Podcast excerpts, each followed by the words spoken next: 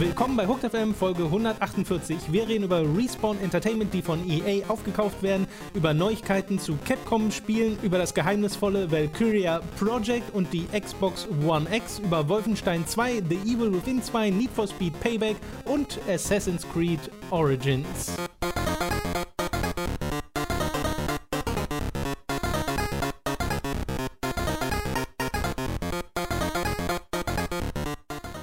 Wir begrüßen euch bei einer weiteren Folge Hooked FM. Ich bin Tom, bei mir sitzt der Robin. Hi, ich bin Robin. Und bin ich. ich bin Robin. Robin, statt eines, eines großen Fests gibt es äh, nur eine kleine, eine kleine Randnotiz dieses Mal Richtig. zur Formel 1. Ich möchte das Highlight kurz ansprechen, des, des Formel 1 Wochenendes, äh, das? das auf äh, Sky F1 UK passiert, also dem Sender, Ja, äh, dem englischen. ja, ja. Ähm, denn die WM war ja schon entschieden und das Rennen selbst war ziemlich cool. Ich habe es aber nur so nebenbei gesehen, deswegen kann ich nicht so viel dazu sagen. Aber Mhm. Ricciardo und äh, Hamilton mussten quasi von hinten starten. Hamilton, weil der im Qualifying sofort in der ersten Runde einen Unfall gebaut hat, sein Auto zerstört hat. Äh, Ja. Hamilton, nicht Raikön. Das äh, ist deshalb lustig, weil Hamilton ja gerade Weltmeister wurde. Ja. Und auch in der ersten Runde danach macht er den ersten Unfall in dieser Saison direkt. Und ist, ist ja jetzt auch egal. ja, fand ich ganz lustig. Äh, und Raikön, äh, nicht Raikön, sondern Ricciardo, weil der einen Unfall in der ersten Runde hatte. Deswegen waren die dann quasi von Beginn des Rennens an ganz hinten und haben sich dann den Rest des Rennens vorgefahren. Hamilton ist aus der Boxengasse gestartet und wurde Vierter. Der wäre fast noch aufs Podium gekommen. Es war unglaublich geil, wie er durch das Feld gepflügt ist. Und Ricciardo, da weiß ich den genauen Platz nicht, aber der ist ebenfalls so durchs Feld gepflügt. Das hat sehr viel Spaß gemacht. ähm, weil das war ja im letzten Rennen ähnlich, ne? Erinnerst du dich, wo Vettel und äh, Hamilton auch durchfahren mussten? Aber da war, hat man sich noch um die M, äh, WM gekümmert und so ein bisschen vorsichtig gewesen. Und hier ist Hamilton einfach so durchgedrast und das war äh, ziemlich cool. Aber Highlight war nach dem Rennen, äh, wie das oft der Fall ist bei Formel 1. Dieses Mal sind aber nicht die Fahrer dran schuld und äh, irgendwelches Drama, sondern der Reporter Ted. Ted Kravitz heißt er tatsächlich, äh, von äh, dem Sender Sky on UK, der immer so die Boxengasse, der ist immer in der Boxengasse und redet da mit Leuten und gibt so Hintergrundinfos. Und nach den Rennen und auch nach Qualifying und sowas gibt es eine Sektion, die heißt Ted's Notebook. Da läuft er einfach, weiß ich nicht, eine halbe, eine Dreiviertel, eine Stunde lang die ganze Boxengasse Team für Team ab, Ja. hat so ein riesiges Notizbuch Ja. oder mehrseitig, mehrseitiges Notizbuch und äh, sagt dort alles, was hinter den Kulissen während des Rennens passiert ist, irgendwie die Gründe für Ausfälle oder sonst irgendwas. Super interessant. Ähm, und da hatte der auf seinem Handy ein Bild, ein Kinderbild von irgendeinem Fahrer, über den er gerade gesprochen hat. Ja. Und hat dann sein Handy in die Kamera gezeigt, äh, um dieses Bild zu zeigen Oh. von dem Fahrer. Und in der Sekunde hat ein Kumpel von ihm ihm einfach per Nachricht in Caps Lock Cock geschrieben. Sodass einfach auf dem Bildschirm groß nur Cock stand.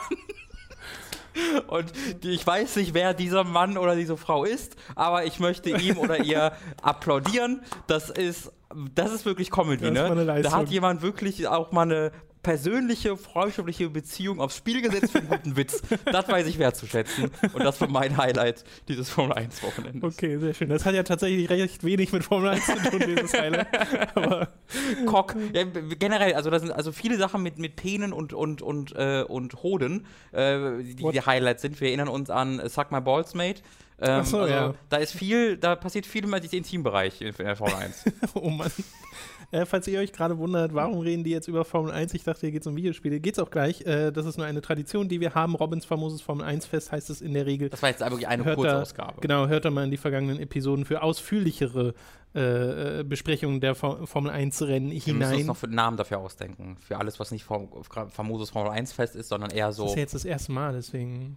Robins m- mit, mittelgute Berichterstattungssektion. Ich wollte zuerst. Robins mittelgute Berichterstattungssektion. Ja. So heißt es, so heißt so es können jetzt. wir den ganzen Podcast nennen. also mein Part. Naja. Ah, sehr gut. So, dann lass uns doch jetzt mal über Videospiele reden, Ja, Robin. da ja, gibt es ja. nämlich einiges, äh, Oh, was, was mal wieder passiert ist und vor allem gibt es haufenweise Spiele, die wir gespielt Oh, mein haben. Nacken tut voll weh. Ich habe so wirklich so viel gezockt und so viel gesessen. Ich, ich, Siehst wir beide zocken und setzen schon so, so viel. Aber dieses Wochenende war wirklich echt Eskalation, ey. Wir fangen mal an mit Respawn Entertainment, die Entwickler der Titanfall-Reihe, die schon immer als Publisher EA im Rücken hatten, die ja Titanfall gepublished haben und auch den zweiten Teil gepublished haben, wurden jetzt oder werden von EA aufgekauft für ähm, geschätzt 455 Millionen US-Dollar. Patrick Sutherland von EA hat bereits gesagt, das hat keinerlei Zusammenhang zu der Visual-Nummer, die Mhm. passiert ist. Aber es ist natürlich das Erste, was einem in den Sinn kommt, wenn man das hört. Ne? Gerade erst wurde Visceral geschlossen, weil zu teuer zum einen, weil zum anderen ähm, das kreativ auch keine Fortschritte gemacht hat. Es gibt ja diesen Hintergrundbericht von Jason Schreier auf Kotaku, der sehr ausführlich erläutert, okay, da ging ein bisschen, da lief ein bisschen mehr schief, als einfach nur, wir haben keinen Bock auf ein Singleplayer-Spiel oder sowas. Ähm, äh, trotzdem ist es natürlich ein, ja, liest es sich natürlich sehr unangenehm, vor allem für Leute, die damals bei Visceral gearbeitet haben, muss es sich sehr unangenehm lesen. Und die ersten Reaktionen darauf im Netz waren ein ziemlich einheitliches RIP Respawn. Ja, ist halt Timing, ne? Rest in Peace, weil äh, das äh, schon fast als so eine Art äh, Todesurteil gesehen wird. Oh, ihr wurdet von EA aufgekauft, okay, jetzt habt ihr noch ein, zwei Jahre und dann tschüss. Ja, es ist halt, also, ich als, wenn ich jetzt der Vincent Peller wäre, ähm, und Kumpel, dessen deren Namen wir immer noch nicht wissen. Hast Jason West. Jason Westfield, aber ist der noch einer von den beiden ist so ziemlich raus? Äh, der ist vor irgendwie drei Jahren oder sowas so ziemlich aus der, aus der, aus der Firma ausgeschieden tatsächlich, aber so ganz äh, nebenbei. Es wurde gar nicht groß Das äh, müsste dann, soweit ich weiß, der West sein. Ja, ich glaube tatsächlich auch. Ähm, äh, der Zambella war doch auch der, der auf den Game Awards war für Titanfall. Ich glaube schon. äh, ich glaube schon. Ist er- Ähm, genau, also äh, Ja. der hat jetzt erstmal äh, gut Kohle gemacht, aber es ist halt weird, weil die haben ja, die kommen ja von Infinity Ward und diese Geschichte von Respawn ist jetzt so ähnlich zu der zu Infinity Ward. Ich warte jetzt darauf, dass sie irgendwie äh, Titanfall 4 machen wollen und dann sagen die, sagt, ey, nein, ihr müsst jetzt Titanfall im Zweiten Weltkrieg machen. Und dann sagen sie, ah, warte mal, wir machen ein neues Studio auf und dann verkaufen sie sich an, nicht, THQ Nordic. Äh, das ist, es ist gefähr ein, ein, eine gefährliche Wiederholung der Geschichte. ja. Allerdings muss man als Gegenargument auch sehen, sie bekommen 455 Millionen Dollar, also who the fuck cares? Na, und sie sagen auch, was, was es vor allem bringt, also es scheint der Grund zu sein für Respawn, sind halt Ressourcen. Mehr Ressourcen für Ja, ihre aber, Projekte. Das Ähm, ist, klar sollte man immer ne, ein bisschen äh, Grain of Salt, wie man im Englischen sagt, nehmen, äh, ein bisschen skep äh, skeptisch bleiben, vor allem weil ja auch EA direkt sagt, ja, wir lassen unseren Studios kreative Freiheiten und sowas.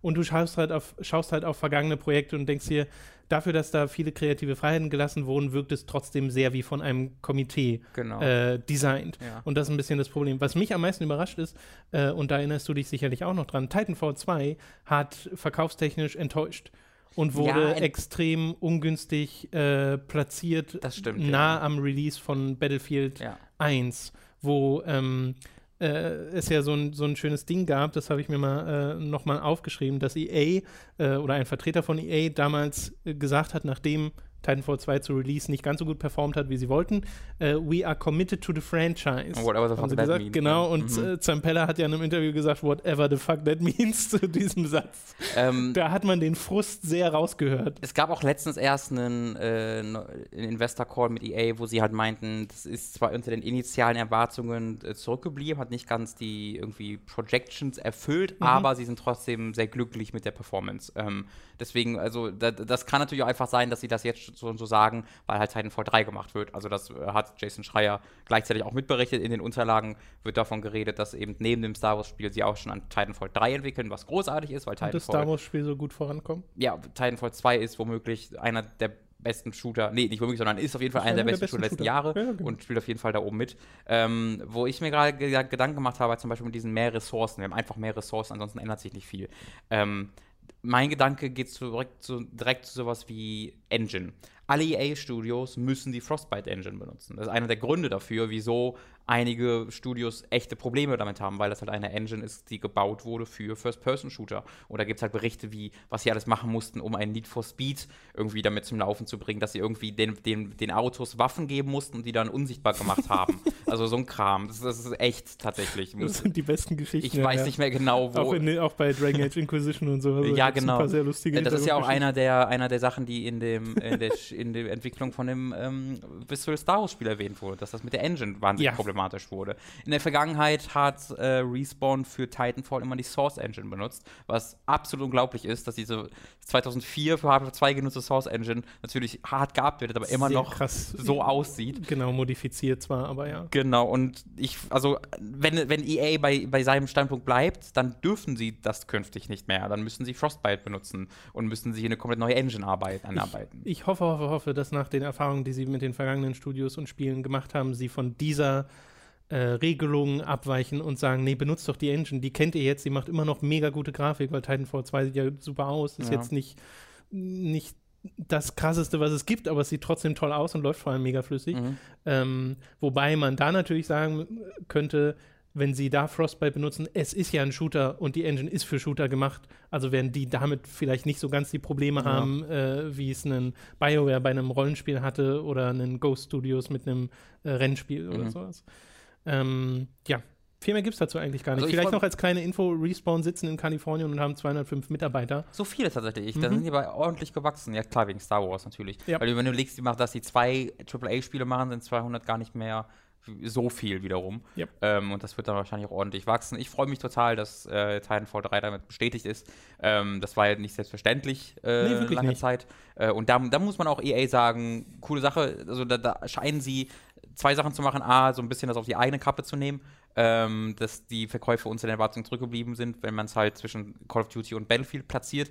Äh, und B, dass sie ähm, die, die, die Qualität des Spiels nicht komplett irgendwie hinter den Verkaufszahlen anstellen. Also, weil das wäre auch blöd. Hm. Ich, ich glaube halt, mit Ti- Titanfall kann unglaublich gute Verkäufe generieren als mit dem Nachfolger, weil es ist ja sehr oft so, dass der Nachfolger erst das also der erst die Verkaufszahlen, also die Konsequenz von der Qualität des Vorgängers quasi ist. Ist ja ganz oft so, wenn der Vorgänger schlecht ist, verkauft sich der Nachfolger schlecht und nicht dieser schlechte Vorgänger. Assassin's Creed Unity Syndicate ist so, ist so ein Ja, ja. Beispiel, das mir da am einfachsten einfällt. Äh, und ich glaube, mit dem mit dem guten Willen, den man bei, den, bei, den, bei der Community aufgebaut hat mit Titanfall 2, kann man bei Titanfall 3 echt, echt profitieren. Und wenn man das dann mal irgendwie im März oder Mai oder sowas, Juni rausbringt, wo dann hoffentlich nicht viel anderes erscheint und man irgendwie ein, zwei Monate lang der einzige große Shooter ist, da kann Titanfall 3 echt reinhauen. Ich meine, Titanfall 2 ist ja schon der Nachfolger, der ja schon vom Ruf des ersten Teils profitierte, aber der hatte Genau. noch keine Singleplayer-Kampagne. Äh, War halt auch noch für, war halt nicht für die Playstation verfügbar, Genau. war so ein bisschen, war noch, war, war noch mal was sehr anderes. Ja, ja, ja. ja. Okay, äh, also Titanfall äh, immer noch von EA. Ich glaube halt, so rein gefühlt ändert sich hier relativ wenig, weil sie machen halt Star Wars und haben Titanfall gemacht und beides wurde schon von EA gepublished. Mhm. Also mussten sie sich da auch schon den etwaigen Wünschen EAs beugen, die es sicherlich gab. Äh, Naja, aber sie hatten immer noch einen Vertrag. sie hatten, eine, genau, äh, ähm, sie hatten immer noch Unabhängigkeit, Genau. aber ähm, Es gab eine Diskussion, die gibt es ja nicht mehr, weil sie den einfach gehört. Also, Ja, ja, können wir ja. sagen, macht das. Ja, ja, ja, ja, ja. Mal gucken, wie das so wird in den kommenden äh, Jahren. Das wird ja eine Weile dauern, bis man da wirklich die Auswirkungen von spürt. Wir kommen zu Capcom, die äh, so, also einerseits Gerüchte, andererseits bestätigte äh, Entwicklungen. Ähm, äh, ja, ich weiß nicht, wie ich den Satz zu Ende bringen soll. Es, es gibt ein paar Sachen, über die man da reden kann. Zum einen gibt es ein Interview mit äh, GG.com, in äh, denen gegenüber Capcom bestätigten, dass sie an diversen Switch-Spielen arbeiten für Nintendos Plattform und dass da die Ace Attorney-Serie dazugehört. In welchem Umfang das passiert, ist nicht klar. Also ob das jetzt Ports sind von vergangenen Titeln, äh, was mich nicht wundern würde, weil diese HD-Assets dieser alten Spiele haben sie ja schon. Die gibt es ja auch auf dem Tablet zum Beispiel. Es wäre also wirklich ein relativ leichter Port, würde Ja. ich mir vorstellen. Äh, oder ob dann auch die neuen Spiele, also ein Ace Attorney 7 oder sowas, auch für diese Plattform erscheinen. So oder so freue ich mich da riesig drüber, weil Ace Attorney passt perfekt auf diese Plattform, so wie es schon perfekt auf den 3DS gepasst hat. Also äh, ich, am, am perfektesten passt das gerade aufs Tablet, finde ich wirklich. Das ist, das ist wirklich Zum Unterwegs mit end, ja, ja, endgut. Ja, aber auch für zu Hause. Also das, da sieht es halt endgeil aus. Das ist so Ja, äh, gut steuerbar. Ähm, da, das, deswegen Switch ist ja quasi ein Tablet. Das, ich weiß nicht, ist der, ist der Touchscreen ganz normal wie bei Tablets auch so gut oder ist das wieder so ein Mittelding? Hab ich, Oh, das weiß ich überhaupt nicht. Ich- aber also das bisschen, was ich bisher an Touchspielen gespielt habe, war okay. ja, Also ja. habe ich da ja, keinen stimmt, ich habe Unterschied ja gemerkt. auch ziemlich viel Föts gespielt und das hat ja auch super funktioniert. ja. Wie auch immer man das ausspricht. Voice. äh, ja, eigentlich schon. Ja, ne? das ja. man Voice aus, aber es heißt Ähm, Föts. es gibt noch ein paar Gerüchte, die aus einem Reddit-Post hervorgehen von einem User namens Das Vergeben, Mhm. der Entschuldigung, das vergeben. das Vergeben, der bereits in der Vergangenheit, ich glaube auf Game FAQs geleakt hat, also in der Vergangenheit heißt vor einer Woche oder so, äh, die Charaktere geleakt hat, die in Faktisch dem in dem Mortal, äh, nicht Mortal Kombat, in dem Injustice 2 Character Pack jetzt äh, gerade erst enthüllt wurden. Ähm, nämlich unter anderem die Teenage Mutant Ninja Turtles, die es jetzt in Injustice äh, geben wird. Und der sagt jetzt, dass er diversen, also er hat halt anonyme Quellen, das ist nicht bestätigt, deswegen auch hier absolut Gerücht. Äh, habt ein bisschen, also hört euch das mit ein bisschen Skepsis an. Ähm, der sagt, dass auf der PlayStation Experience von Sony, die ja im Dezember, Anfang Dezember stattfinden wird, nicht nur Devil May Cry 5 endlich angekündigt wird von Capcom, sondern auch von Namco Bandai Soul Calibur ein neues. Und äh, das wären zwei Sachen, die mega cool wären. Also das würde mich unheimlich freuen, aber es passt nicht so ganz zu diesem Wechsel, den Sony ja eigentlich machen wollte, dass sie ihre News auf Paris Games Week schieben und PlayStation Experience wirklich eher dieses Spieler-Event sein wird, wobei sie auch gesagt haben, es wird ja ein, ich weiß gar nicht, wie sie es genannt haben. Sie haben es nicht Media Briefing oder sowas genannt, halt ein, ein Stream, ein Event geben, ganz am Anfang der PlayStation Experience, in dem Sean Layden unter anderem da sein wird und äh, irgendeine Ansprache hält und in dem es auch Updates und News gibt zu Spieleprojekten. Okay. Also irgendwas werden Ja. sie wahrscheinlich dort ankündigen. Vielleicht ist es sogar das, was Man- hier, äh, wofür es hier Man Gerüchte kann diese, diesen Kommentar auch halt so interpre- interpretieren, dass sie ihre Spiele auf der Game Week angekündigt haben und dann die Third-Party-Sachen ähm, auf der äh, PlayStation Experience halt kommen, weil das sind ja beides keine Sony-Sachen. Würde mich ein bisschen verwirren, weil ich es eher umgekehrt machen würde. Äh, Ja, aber mit den Indie-Titeln und so sind ja auch Third-Party-Sachen ja, das ist auch wiederum recht. äh, Ähm, angekündigt worden. Also das, wir nehmen das auch äh, nur mit rein, weil wir gerade mal nachher nachgeguckt haben und das ist halt wirklich so, dass er bereits diesen anderen sich als bewährter Leaker herausgestellt schon hat. Ansonsten wenn wir nicht irgendeinen Reddit-Post mit anonymen Quellen hier reinnehmen, aber da hat er sich ein bisschen Glaubwürdigkeit ähm, schon erarbeitet. Kann natürlich trotzdem Blödsinn sein. Also Ja. er kann einmal was richtig äh, gewusst haben und das dann jetzt nutzen, um Blödsinn zu erzählen. Ähm, und gerade Devil May Cry 5 ist jetzt nicht so die waghalsigste Aussage ever. Da weiß man, dass das irgendwie gerüchteweise angekündigt wird. Dann kann man das einfach auch mal sagen. Ähm, ich würde mich freuen. Ich würde mich sehr darüber freuen. Äh, Wäre auch krass, dass, wenn halt, weil da hat dann Sony ihre dritte Konferenz dieses Jahr und ähm, das, die hauen echt gut raus. Ja, ja, also das ja. ist echt, echt beeindruckend. Äh, Soul Calibur würde mich sogar noch mehr freuen, glaube ich, als Devil May Cry, weil ich auch, Echt? äh, Crazy. ein Fan dieser Reihe bin, auch wenn mich der letzte Teil nicht mehr ganz so sehr packen konnte, der Mhm. Soul, das Soul Calibur 5, was ich auch erstmal irgendwann nachgeholt habe und dann mir dachte, hm, okay, es ist jetzt zu Recht nicht so wahnsinnig beliebt, die, äh, dieser Teil der Reihe. Aber ähm, die Reihe an und für sich mag ich voll gern, äh, macht mir sogar noch mehr Spaß als äh, Tekken und Street Fighter, zumindest in seinen besten Zeiten. Ich kann mir gut vorstellen, dass eins oder beide dieser, äh, dieser beiden Spiele ähm, auch exklusiv sein könnten. Denn äh, gerade mit Devil May Cry 5 hat Capcom jetzt ja, also offensichtlich wollten sie ja was anderes probieren und ähm, da kann ich mir gut vorstellen, dass Sony gesagt hat, hey, so Street Fighter 5 mäßig, ähm, wenn ihr das exklusiv Mhm. für uns macht, dann Kann geben wir euch ein bisschen. Kohle dabei. Ähm, und bei Soul Calibur, naja, Soul Calibur kann ich mir schwer vorstellen, weil sie halt schon Street Fighter haben. Das wäre komisch, Ist ja aber auch nicht Capcom, aber Was? Soul, Soul Calibur ist ja Namco. Ach so, das, das wusste ich gar nicht. Ja. Okay, ich dachte, das wäre alles Capcom. Nee. Ähm, okay, aber also Soul Calibur kann ich mir da nicht vorstellen, dass es exklusiv wird, einfach weil zwei. Kampfspiele. Aber bei Devil May Cry, das, also das wäre ein echtes Get. So, ein- eines von. Eines von, von Ja, vielen, schön. vielen Gets. Ja, ja, ja. Noch ein, ein Teaser, der unbedingt erwähnt werden sollte, ist ein Teaser für ein neues Valkyria Project von Sega. Da gibt es eine Teaser-Website, auf der einfach nur ein Datum prangt, nämlich der 20. November. Dauert also gar nicht mehr so lang, ist noch eine Woche hin.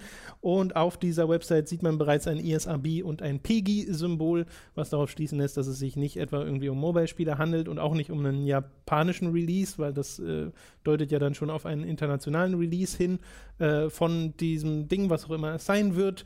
Äh, ich wage es gar nicht groß zu hoffen, zu wünschen und sowas. Äh, vor allem nach dem letzten Valkyria Revolution, was ich echt nicht gut fand. War kein gutes Spiel. nee, und äh, war auch kein Valkyria Chronicles. Ich wäre ein Valkyria Chronicles und nicht einfach nur ein, hier ist ein anderes Spiel in diesem Setting. Mhm. So. Äh, mal gucken, ob ich das bekomme. Am 20. November werden wir es rausfinden. Viel mehr gibt es dazu gerade noch nicht. Ganz zu lustig, wir haben im letzten äh, Patreon-Podcast im äh, Spiel des Jahres recht ausführlich sowohl über Soul Calibur Ja. als auch über Valkyria Chronicles Ja, gesprochen. dachte ich mir auch so. Ähm, Spiel des Jahres 2008 war das Thema und jetzt äh, diese beiden Spiele in den News. Ja, finde ich auch super. Gut, äh, die letzte News, über die wir noch reden und von der wir dann direkt auch in die Spiele, die wir gespielt haben, übergehen, ist eine von Microsoft, denn es gab ein Interview von Phil Spencer, äh, mit, das, das er mit Bloomberg geführt hat und da sind ein paar Infos rausgekommen zur Zukunftsplanung.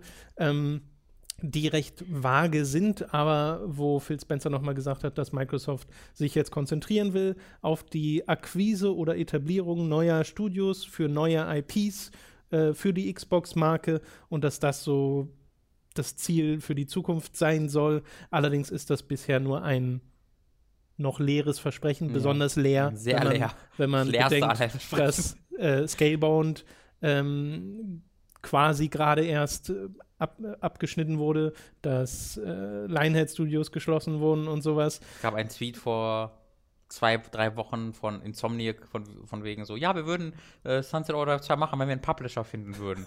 Ich denke, oh, Microsoft, ihr seid solche Trottel.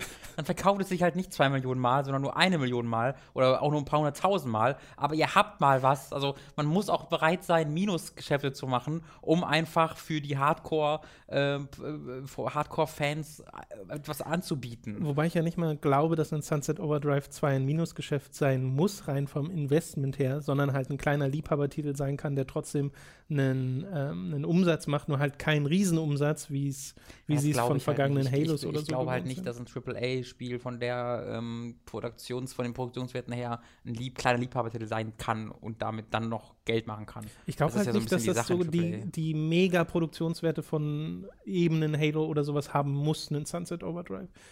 Also meinst du weniger als der erste Teil? Weil ich, also ich glaube ja nicht, dass du einen Schritt zurück schon. machen kannst. Weil das wäre halt komisch, wenn du jetzt den zweiten Teil machst und der, der hat dann irgendwie. Ich glaube, da kommt du? so viel mehr auf das Spielerische an, als weniger auf die Präsentation, die ja so ohnehin schon sehr stilisiert ist. Ja. Ähm, aber alles auch nur Mhm. Spekulation.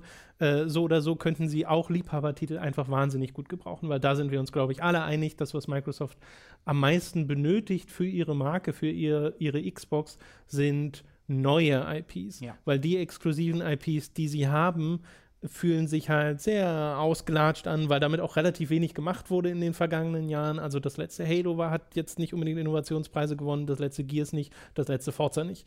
Äh, so toll vor allem die Forza Horizon-Reihe auch Ja. sein mag.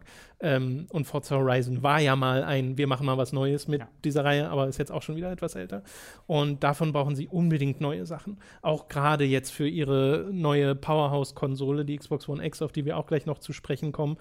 Ähm, weil das ist ja die Frage, die sich die Spieler stellen. Warum sollte ich mir eine Xbox holen? Wenn ich nicht gerade Shooter spielen will. Ja, also bei uns ist es halt einfach, oder ich kann einfach nicht so für mich reden, ähm, es ist halt die beste Third-Party-Konsole. Also, also wenn du halt nicht von Exklusivtiteln sprichst, sondern von den Assassin's Creeds, von den Wolfensteins und dieser Welt und so weiter und so fort. All diesen Third-Party-Spielen, die in den letzten äh, drei, vier Jahren halt entschieden sind, ähm, da ist das jetzt die beste Konsole. Die X Ähm, spezifisch. Die Xbox One Genau. X, genau, nicht Ja. die S oder die äh, One. Ähm, und sie haben es halt geschafft, ähm, da, das kann ich glaube ich hier allgemein nochmal reinpacken, ähm, die Rückwärtskompatibilität zu was Neuem Hm. zu transformieren, was tatsächlich äh, dem Konsole Wert bringt. Weil das war immer so cool, dass die Rückwärtskompatibilität da ist, so, Ja. ja, nice. Äh, ist jetzt, ist, da, da, allein der, für die Präservierung ist das großartig, aber ich selbst nutze jetzt nicht so wirklich krass intensiv. Ähm, unter anderem, weil ich die beiden Konsolen da immer noch im Schrank stehen habe, in meinem Fernsehschrank stehen habe und angeschlossen habe. Deswegen könnte ich sie dann anwerfen. Aber ähm, vor allen Dingen jetzt mit der Xbox One X ähm, haben sie so krasse Verbesserungen an diesen rückwärtskompatiblen Titeln vorgenommen, wo halt ein Black also ein, das Xbox Original Spiel Black in 4K läuft. Ähm, das hatte ich, äh, wo, wo ich die Xbox One X bekommen habe, mal gestartet und da hatte das noch sehr breite schwarze Balken rechts und links. Und dann kam irgendwie einen Tag später ein Patch äh, für die Xbox One X konkret. Äh, nee, für, bei den, ich glaube, bei den Xbox Originals ist es für alle und bei der Xbox 360 Spielen gibt es dann Xbox One X-spezifische Verbesserungen noch. Ähm, und dann gibt es gibt bei Black immer noch so ganz kleine schwarze Balken rechts und links, aber ansonsten ist es einfach in 4K aufgelöst. Und das, find, das ist halt unglaublich. Ja. Das sieht einfach aus wie ein Remaster. Äh, das gleiche gilt für so Spiele wie Gears of War 3 ähm, auf der äh, das 360-Spiel auf der One. Das sieht unglaublich äh, gut aus dafür, dass es so alt ist.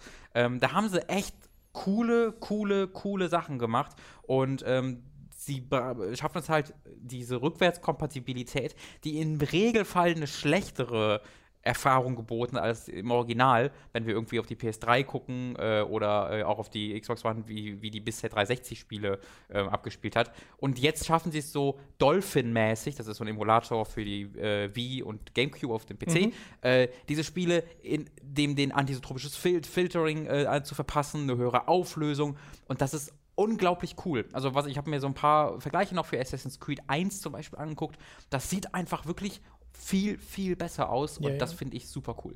Das finde ich auch super cool. Es ist aber, das muss man dem der Verständnis halber dazu sagen, jetzt nicht etwas, was automatisch mit jedem Xbox 360-Spiel oder so passiert, sondern es muss schon spezifisch gepatcht werden. Es kommt ein bisschen werden. drauf an, also klar mit der äh, 4K-Auflösung auf ja, jeden Fall, ja. äh, aber es gibt auch auf der 360 halt schon, äh, das war zum Beispiel bei ich glaube, es war Assassin's Creed sogar der Fall, äh, dass es da schon dynamische Elemente hat. Also das, wo es automatisch auf die mhm. äh, irgendwie auf die technischen Spezifikationen der Konsole reagieren kann.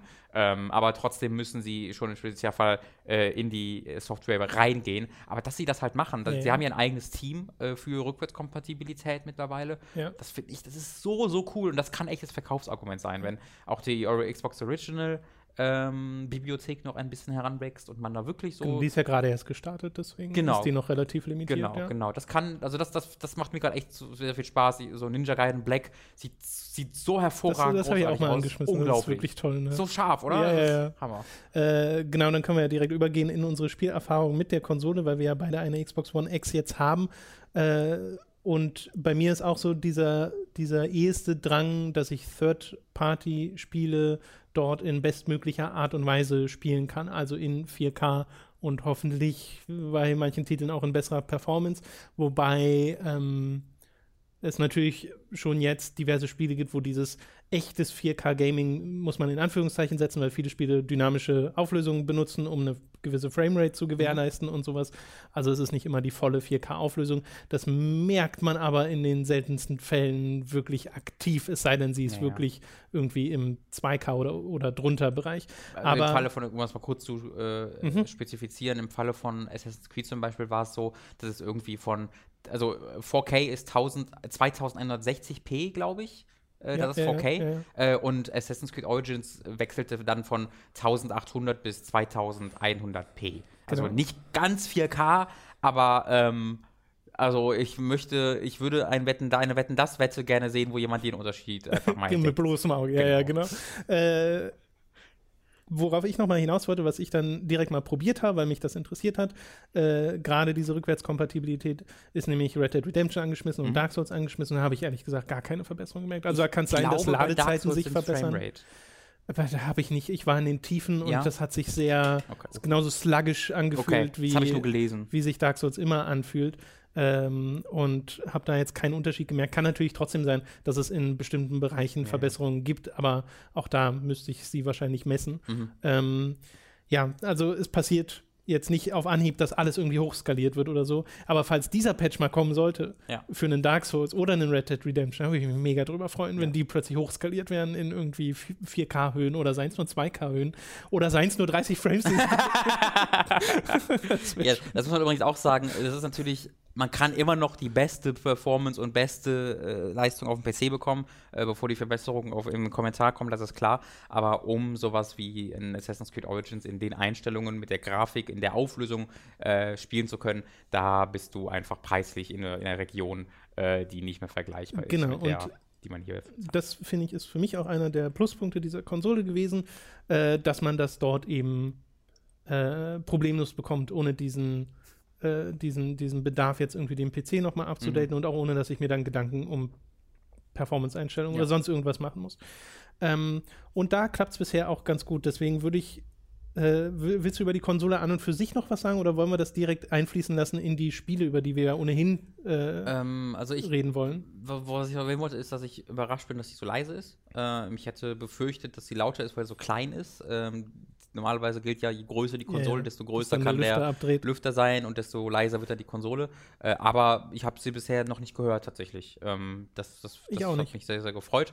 Ähm, die ist halt sehr, ich, ich mag den Look sehr, weil sie sehr zurückgefahren ist, irgendwie cool. Aber ansonsten ist es halt eine Xbox One, die Ja. gut, sehr, sehr gut funktioniert. Also muss es man fühlt sich wie ein sehr wertiges Stück Hardware an. Das ist halt stimmt, muss man auch wirklich sagen. Also, wenn man das Ding startet, dann kommt halt so ein kleiner neuer Splash-Screen, der irgendwie den Chip oder sowas Mhm. Ja. zeigt. Ich weiß auch nicht. Äh, Finde ich ein bisschen lustig. so- Ja, das ist ja von Anfang so, an diese Werbeding Das ist gewesen. so mega ne? dorky irgendwie, Ja, wenn sie das machen das, was Forza so mit einer Autos macht, machen sie mit einem Chip, mit Ja, CPU-Chip. Aber ansonsten lädt es halt in das ganz normale Dashboard, ähm, was bei mir direkt nachdem ich es angeschlossen habe, direkt mal einen Login-Error hatte, wo ich, wo ich die Konsole Was? neu Du starten hast aber musste. auch ein Pech mit dem Ja, es Zeug. ist wirklich. Alter. Ich hasse dieses Dashboard. Ich hasse jede Iteration dieses Dashboards. Die, die, es- die es jetzt hat, ist wenigstens halbwegs äh, schnell. ja. Also mit der Geschwindigkeit habe ich gar keine Probleme mehr. Aber ich finde das immer noch komisch, dass dir Werbung direkt aufgedrückt wird, Ja, wenn ja. du ins Home-Menü gehst und ach, mein Gott, Microsoft.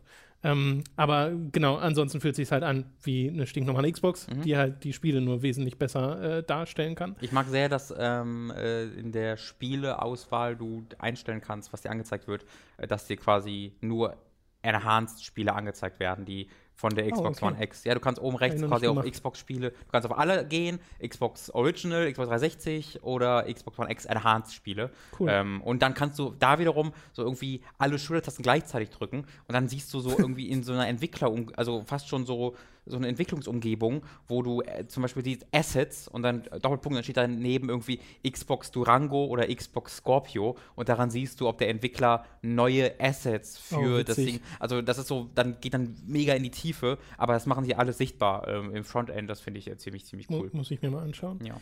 Ich würde dann mal direkt ins erste Spiel einsteigen, ein Spiel, über das wir letzte Woche schon geredet haben, weil David es dort nämlich äh, genannt hatte und in der Woche davor Leo, äh, nämlich Wolfenstein 2. Mhm. Und wahrscheinlich vielleicht auch nächste Woche, wenn ich das ja, den New Colossus, äh, das ich jetzt durchgespielt habe äh, in der vergangenen Woche und ähm, sehr, sehr, sehr, sehr angetan bin von diesem Spiel und was es alles macht. Vor allem halt wieder in seiner Geschichte. Also da gibt es ein paar Szenen drin, da ist mir wirklich die Kinnlade runtergeklappt, weil ich nicht fassen konnte, was sie da machen. Äh, insofern war ich da sehr äh, gespannt drauf, wo diese Reise noch hingehen sollte. Und es ist sehr interessant mitzusehen, wie die versuchen, einfach bestimmte Grenzen zu sprengen und dir einfach Sachen zeigen, die du so noch nicht in einem Videospiel gesehen hast. Und du dir gleichzeitig denkst, ja, ich weiß auch, warum ich die noch nie in einem Videospiel gesehen habe. Aber äh, ja, also es nimmt sich wirklich dieses, äh, dieses, diese Grundfeste von Wolfenstein The New Order in dem die Charaktere etabliert wurden, in dem die Welt noch mal mehr etabliert wurde äh, und führt diese Geschichte wirklich mega flüssig weiter. Also wenn du die hintereinander spielst, ist das eine ko kohärente Weitererzählung dessen, äh, was du vorher gespielt hast. Und das tut den Charakteren dieses Spiels unheimlich gut, weil du sie halt alle schon kennst und sie werden trotzdem auf eine Art und Weise eingeführt, wo auch, glaube ich, jemand seinen Spaß mit haben wird, wenn er sie nicht vorher kannte.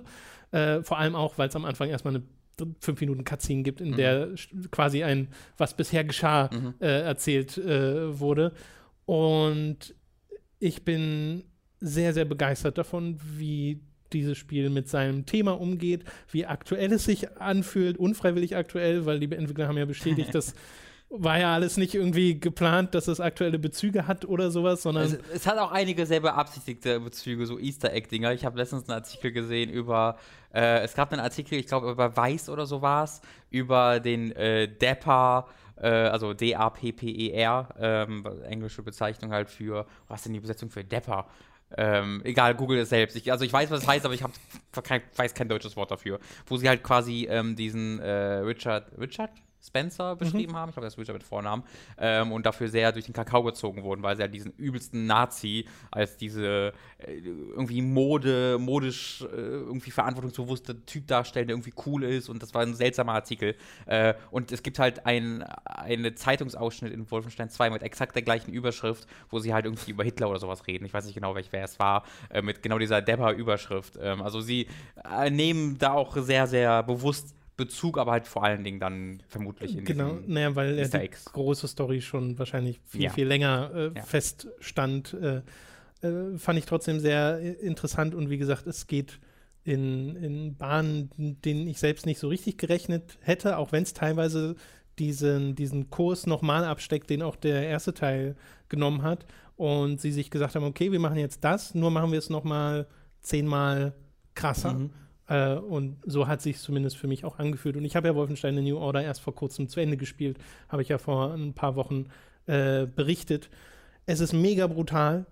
Es mhm. ist wirklich unheimlich brutal, dieses mhm. Spiel. Also die Gewalterstellung ist eine der krassesten, die ich, glaube ich, je in einem Videospiel erlebt habe, vor allem äh, auch in manchen der Cutscenes. Äh, das ist hammer, hammer hart, da muss man wirklich wissen, worauf man sich da einlässt, bevor man sich dieses Spiel holt. Äh, aber auch immer extrem überzogen, zum einen. Und das ist so ein bisschen der Kontrast dieses Spiels, dass du zum einen diese absolut abgedrehte Gewaltdarstellung und überhaupt das ganze Gameplay hast, in dem du Akimbo mit äh, Maschinengewehren ja. durch die Levels sich ballerst und Horden von Nazi-Soldaten und Robotern ummähst. Entschuldigung, Regime-Soldaten. Hier in Deutschland. Ja, ja.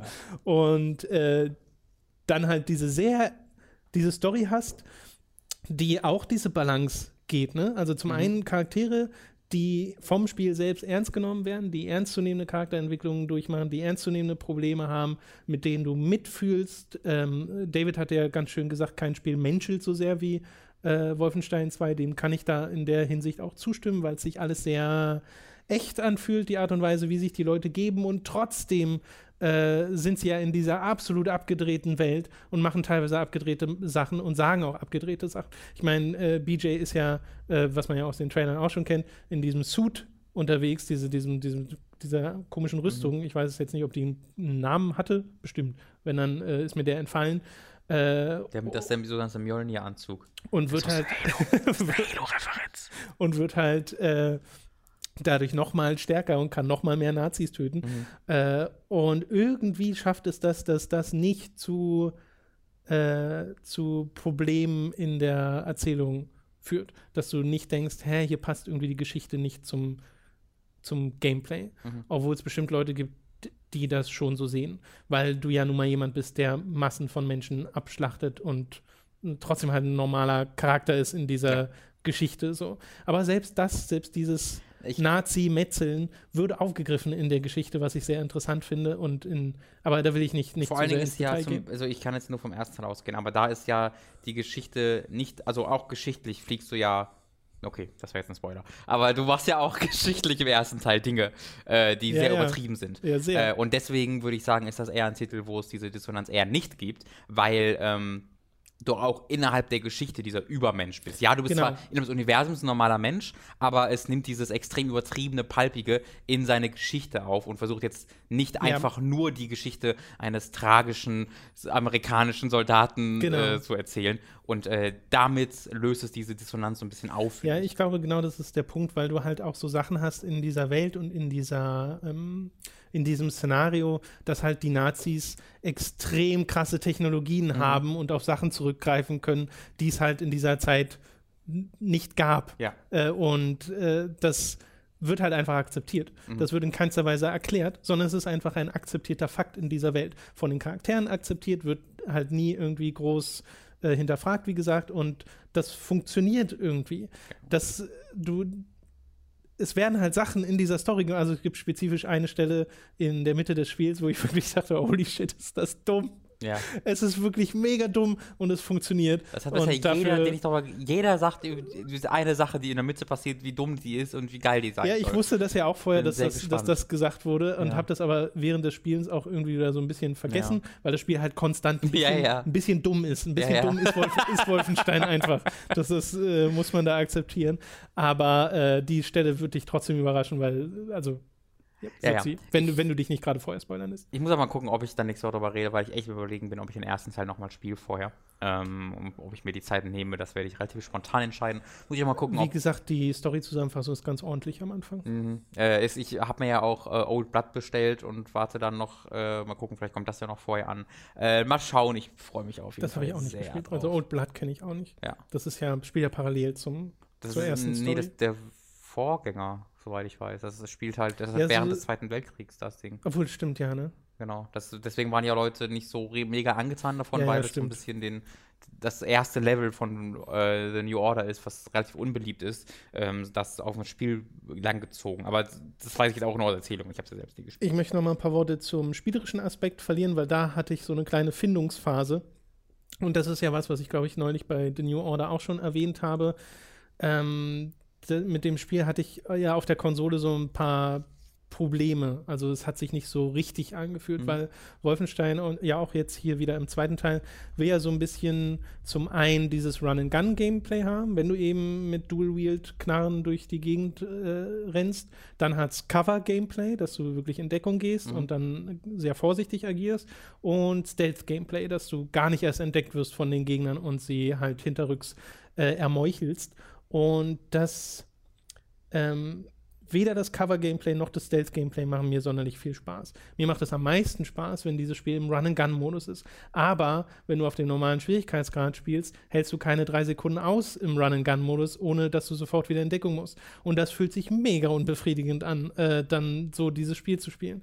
Was ich also gemacht habe, so wie ich es schon beim ersten Spiel gemacht habe, das Spiel auf die einfachen Schwierigkeitsgrad zu setzen. Und dann ist es eine helle Freude, dieses Spiel in diesem Modus zu spielen. Es fühlt sich ein bisschen an wie Cheaten, weil du halt Mhm. Äh, einen Teil der Herausforderung rausnimmst und dann aber auch gleichzeitig wieder nicht, weil es sich wieder halbwegs gebalanced anfühlt, wenn du dann im Offenen bist und halt ein bisschen länger überlebst äh, im äh, Dual-Wield-Modus und dann aber trotzdem gucken musst, okay, ich muss mir ab und zu mal Health hier suchen, hier muss ich Rüstungsteile, die ja überall verteilt sind auf den äh, teils sehr, sehr cool designten Karten, die manchmal sehr vertikal gehen und einfach äh, schön komplex sind in ihrer Kompaktheit. Also sie sind nie so wahnsinnig riesig, aber es fühlt sich trotzdem toll an, die so zu erkunden. Und äh, dann hat es mir richtig viel Spaß gemacht. Also das ist der Modus, in dem ich am meisten Freude hatte mit dem Spiel. Ich weiß, dass es da andere gibt, die dann eher sagen, nee, mir macht das Stealth-Spiel total viel Spaß. Und das ist ja dann auch gut so. Gibt ja dann die verschiedenen Spielstile. Ich würde nur mal behaupten, dass die Schwierigkeitsgrade nicht auf jeden Spielstil abgestimmt Mhm. sind. Und finde es auch ehrlich gesagt schade, dass das Spiel am Anfang sagt, okay, wähle hier zwischen diesen Vieren, die halt immer noch benannt sind wie im Original Wolfenstein. Ne? Also Mhm. der niedrigste wird mit so einem Babyface äh, angezeigt, äh, statt irgendwie einen Level zu haben, in dem du herausfindest, welche, welche, Mhm, welchen okay. Spielstil du gerne adaptieren möchtest und es darauf den Schwierigkeitsgrad anpasst, das wäre meiner Meinung nach ein bisschen besser gewesen.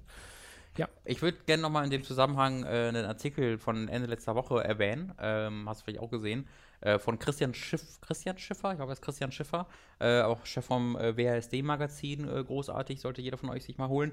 Äh, der, ich glaube, für den bayerischen Rundfunk war es seltsamerweise, wenn man, also er schreibt da fest für die. Der, das ist ein sehr, sehr cooler Artikel ähm, über die Entfernung der Neonazis und nicht nur der Neonazis der deutschen Version, sondern auch so Sachen wie dem Holocaust und den Juden äh, und was das bedeutet und wieso das ähm, sehr, sehr kritisch sehende Sache sein kann.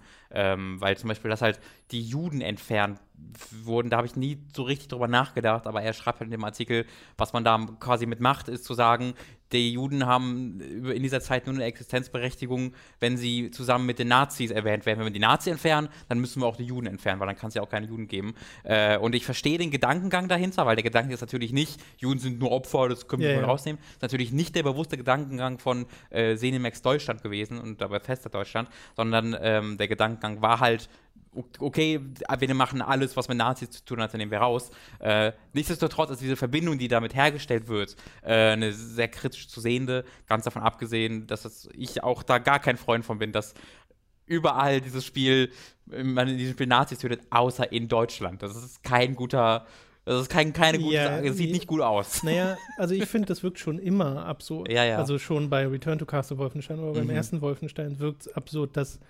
ausgerechnet hier dieses Spiel, äh, in dem man das, das dediziert Anti-Nazi ist, Ja. äh, auf diese Art und Weise äh, äh, zensiert wird, weil es halt nicht als Kunst gilt. Und Was, dieses, was übrigens auch nicht stimmt, ne? Da, da wollte ich gerade nochmal hinkommen. Äh, okay. Also das ist so ein, äh, das, das habe ich auch erst in den letzten zwei, drei Wochen rausgefunden, aber bring du ruhig kurz zuerst. deinen Weil, das ist das, was ich durchaus noch kenne, dieses, äh, dass es darauf basiert, auf diesem Mhm. vergangenen äh, Wolfenstein 1, was mal, oder ich weiß nicht, ob es direkt, Wolf, na doch, muss ja Wolfenstein 1 gewesen sein, äh, wo halt gesagt wurde, nee, Hakenkreuze und sowas haben in diesem Medium nichts verloren, weil sie nicht äh, wie Filme oder Nee, genau, also das war halt nicht tatsächlich. Äh, das habe ich auch erst vor ein paar Wochen rausgefunden und da hat der Dom Schott, der vor einiger Zeit hier bei uns also zu Gast war, einen Artikel für den Spiegel geschrieben, für Spiegel Online, ähm, wo er da mit dem Anwalt nochmal drüber spricht, ähm, was da tatsächlich passiert ist. Ich glaube 1998 oder so war es, dass halt ein äh, Richter darüber entschieden hat, in einem, das war irgendwie so ein, ich weiß nicht, ob es ein Kommunalgericht war, aber es war wirklich eins sehr weit unten in der Kette. Der hat einfach gesagt, ähm, dass die, äh, dieser, diese Ver, Ver, das Verbot dieser ähm, Symbolik auch auf Videospiele bezogen werden äh, kann. Unter anderem, weil es damals USK war noch nicht bindend, also es gab keine bindende, ähm, äh, keinen bindenden Jugendschutz. Äh, und er hat gar nicht darüber nachgedacht, ob es also nicht er, er und die Leute, die, die da mitentschieden haben, die haben nie darüber diskutiert oder geredet oder in irgendeiner Art darüber nachgedacht, ob es Kunst sein kann. Also das ist nie in die Entscheidungsfindung eingeflossen, darüber ist nie diskutiert worden, sondern es ist einfach nur darüber diskutiert worden, ähm, können wir irgendwie als Jugendschutz, unter dem Kontext des Jugendschutzes das äh, machen. Äh, und das äh, ist in dem, man, man kann es als Rechtsfehler sehen heutzutage, dass dieser Aspekt der Kunst, äh, der Kunstfreiheit damals einfach nicht beachtet wurde. Weil es wurde nicht gesagt, es ist keine Kunst, sondern es wurde einfach gar nicht drüber Mhm. nachgedacht. Wahrscheinlich einfach, weil das damals äh, einfach als Kind, das nicht wahrscheinlich, sondern das war die Begründung, damals wurden diese Videospiele als Kinderspielzeug gesehen. Ja, und deswegen wurde halt gesagt, okay, deswegen machen wir das.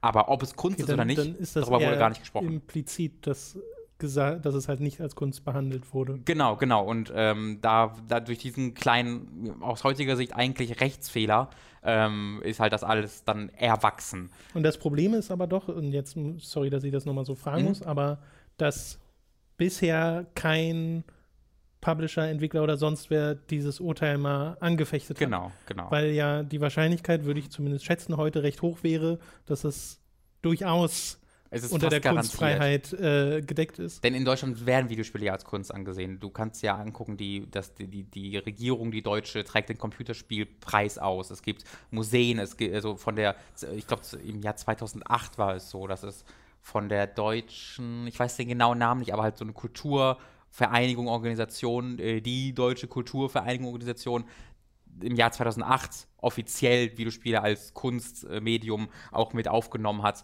Ähm, kulturell und politisch ist in Deutschland Videospiel ganz klar als Kunst anerkannt, äh, nur rechtlich nicht, aber wie gesagt, rechtlich wurde einfach nie drüber gesprochen. Ähm, was halt genau gemacht werden muss, ist dieses eine Urteil, worauf das alles basiert und was halt das Recht gerade vorgibt, müsste halt angefechtet werden, äh, was halt Geld und Zeit kostet. Ähm, und da muss es halt, wahrscheinlich muss, muss es folgendermaßen laufen, dass ein Publisher ein Spiel, eine zensierte Version baut für Deutschland äh, und die rausbringt und gleichzeitig klagt. Äh, und so sowohl er das Geld aus dem deutschen Markt mitnehmen kann Mhm. und dann trotzdem irgendwie nach einem Jahr oder wie lange doch es immer dauert, dann noch die unzensierte Version zusätzlich veröffentlichen kann. Weil wenn sie keine zensierte Version machen, könnten sie in dieser Zwischenzeit halt nichts veröffentlichen Ja. und würden äh, wahnsinnig Geld verlieren. Ganz davon abgesehen, wie viel ähm, Geld der Prozess kosten würde. Und was halt ein Gedanke ist, ähm, ich, es ist halt eben auf den ersten Blick keine gute PR, äh, wenn du dich für den Einsatz von mehr Hakenkreuz und Nazis in Videospielen einsetzt. Äh, da kann man sich die Bildschlagzeile recht einfach vorstellen, wo irgendwie, ne, diese Leute wollen unseren Kindern mehr Hakenkreuze ins Kinderzimmer verpassen oder irgend so ein Schwachsinn. Ähm, da, aus dem Aspekt kann ich schon verstehen, dass das die Publisher nicht machen. Was ich nicht verstehen kann, ist, warum äh, die, so deutsche Branchenverbände wie die BIU das nicht machen. Äh, ich würde eigentlich denken, dass das so ein Aspekt wäre, der eigentlich exakt, wofür so eine Organisation noch wie gemacht ist, ihre Ressourcen darauf zu verwenden, da einen Missstand in dem deutschen Videospiel, äh, beim Videospielstandort irgendwie mal äh, zu verändern. Aber äh, ja, da wird es bestimmt auch Gründe geben, die ich dann einfach nicht kenne. Hm, hm, hm. Ja, ist ein, ist ein äh, spannendes Thema. Das war mir dann tatsächlich auch neu, weil ich auch immer nur dieses, werden nicht als Kunst angesehen, äh, kannte. Also Ähm, wurden sie ja dann indirekt auch nicht. Aber das war nicht Genau, aber halt nicht beabsichtigt. Ja, also genau, einfach, ja. weil nicht drüber geredet wurde. Äh, und rechtlich ist das halt ein Unterschied, ob gesagt wird, nein, es ist keine Kunst oder ach Ja. so, nee, haben wir nicht drüber. Ach so, hm, Ja. okay, hm, vielleicht sollen wir drüber reden. Äh, zu Wolfenstein 2 nochmal, äh, wie gesagt, von mir bekommt das eine Empfehlung. Äh, ich fand das wahnsinnig unterhaltsam. Es geht auch sehr schön äh, raus aus, der, äh, aus dem Spiel, endet ähm, mit einem sehr deutlichen, okay, Wolfenstein 3 kommt, aber Ah. nicht auf eine unbefriedigende Art und Weise. Kommt's? Ah, okay, ich hoffe, es kommt dann. Also Weil ich hoffe glaube natürlich auch, aber Ich glaube, Bethesda macht nie wieder ein Spiel außer Skyrim nach diesem Jahr, ehrlich gesagt. Die machen das kommt, Skyrim und kommt ein Fallout. bisschen drauf an, wie Wolfenstein performt. Ne? Ja, meinst du, es könnte das Titanfall 2 dieser Serie werden? Das wäre ganz schön. Ich hoffe jedenfalls, dass Machine Games danach noch weitermachen dürfen. Äh, zur technischen Seite, weil wir ja die Xbox One X auch gerade hatten. Äh, es läuft halt mit 4K größtenteils, hat Mhm. auch eine dynamische Auflösung, die sich äh, immer mal wieder ändert, von der ich aber, wie gesagt, nichts groß bemerkt habe beim Spielen. Und halt mit 60 Frames die Sekunde. Und das ist super geil. es ist ein wahnsinnig gut aussehendes Spiel. Es hat manchmal äh, eine sehr ungleiche Framerate, also man merkt schon ab und zu so kleine Hiccups, aber dadurch, dass es ja immer wieder an die 60 rankommen möchte und das nicht bei einem 30 Framerate-Spiel passiert, äh, wirkt es nicht so ruckelig wie ein Nein. 30 Framerate-Spiel wir- wirken würde, wenn es dort Framerate-Probleme geben würde. Also es schwankt, glaube ich, zwischen irgendwas 50 und 60 Mhm. Frames die Sekunde, gerade in großen Feuergefechten, äh, was ich aber auch da, also hat sich nicht groß negativ ausgewirkt. Es ist technisch wirklich sehr beeindruckend. Allerdings fällt jetzt umso mehr auf, dass es für Cutscenes immer in einen vorgerenderten Modus switcht Hm. und diese Cutscenes sind halt auf 1000, in 1080p gerendert Okay. und auch nicht artefaktfrei, Ja. was ja sowieso ein Pet-Peeve von mir ist, habe ich ja in der Vergangenheit schon ein paar Mal erwähnt, dass ich es hasse, wenn Videospiele das machen, Mhm. ihre Cutscenes vorrendern und das dann aussieht wie ein schlecht komprimiertes YouTube-Video. Divix. Weißt du, weißt du äh, Videospielentwickler sind unheimlich schlecht darin geworden, ihre Daten zu komprimieren. Ja. Aber bei scheiß Ingame-Videos, da geben sie sich noch die größte Mühe. Das verstehe ich nicht so ganz. Wir haben 170 Gigabyte Texturen und Ja. 300 Megabyte Zwischensequenzen. Genau. Sieben Stunden. So kommt es mir manchmal vor, ey. Naja, also äh, auch da überzeugt Wolfenstein mich wirklich äh, auf, auf ganzer Ah, Linie. ich freue mich sehr. Was ich, ähm, vielleicht noch ein ganz kleiner Aspekt, äh, du hast ja sehr viel zu entdecken in dem Spiel, ne? Mhm. Du kannst ständig rumgucken, hast dann diverse Easter Eggs, wie du gerade schon gesagt hast, und auch diese ganzen Texte.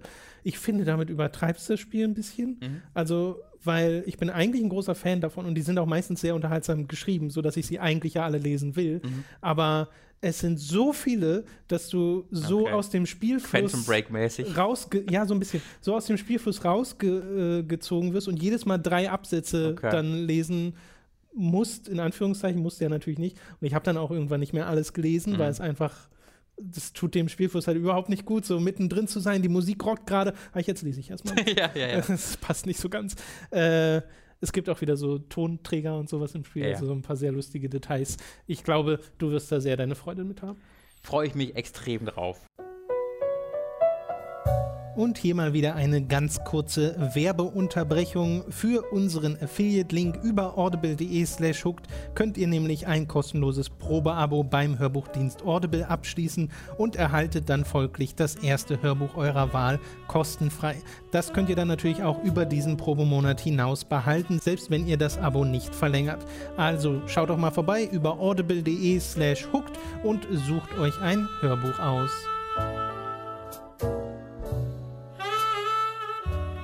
Wollen wir zu dem äh, anderen Bethesda-Spiel kommen?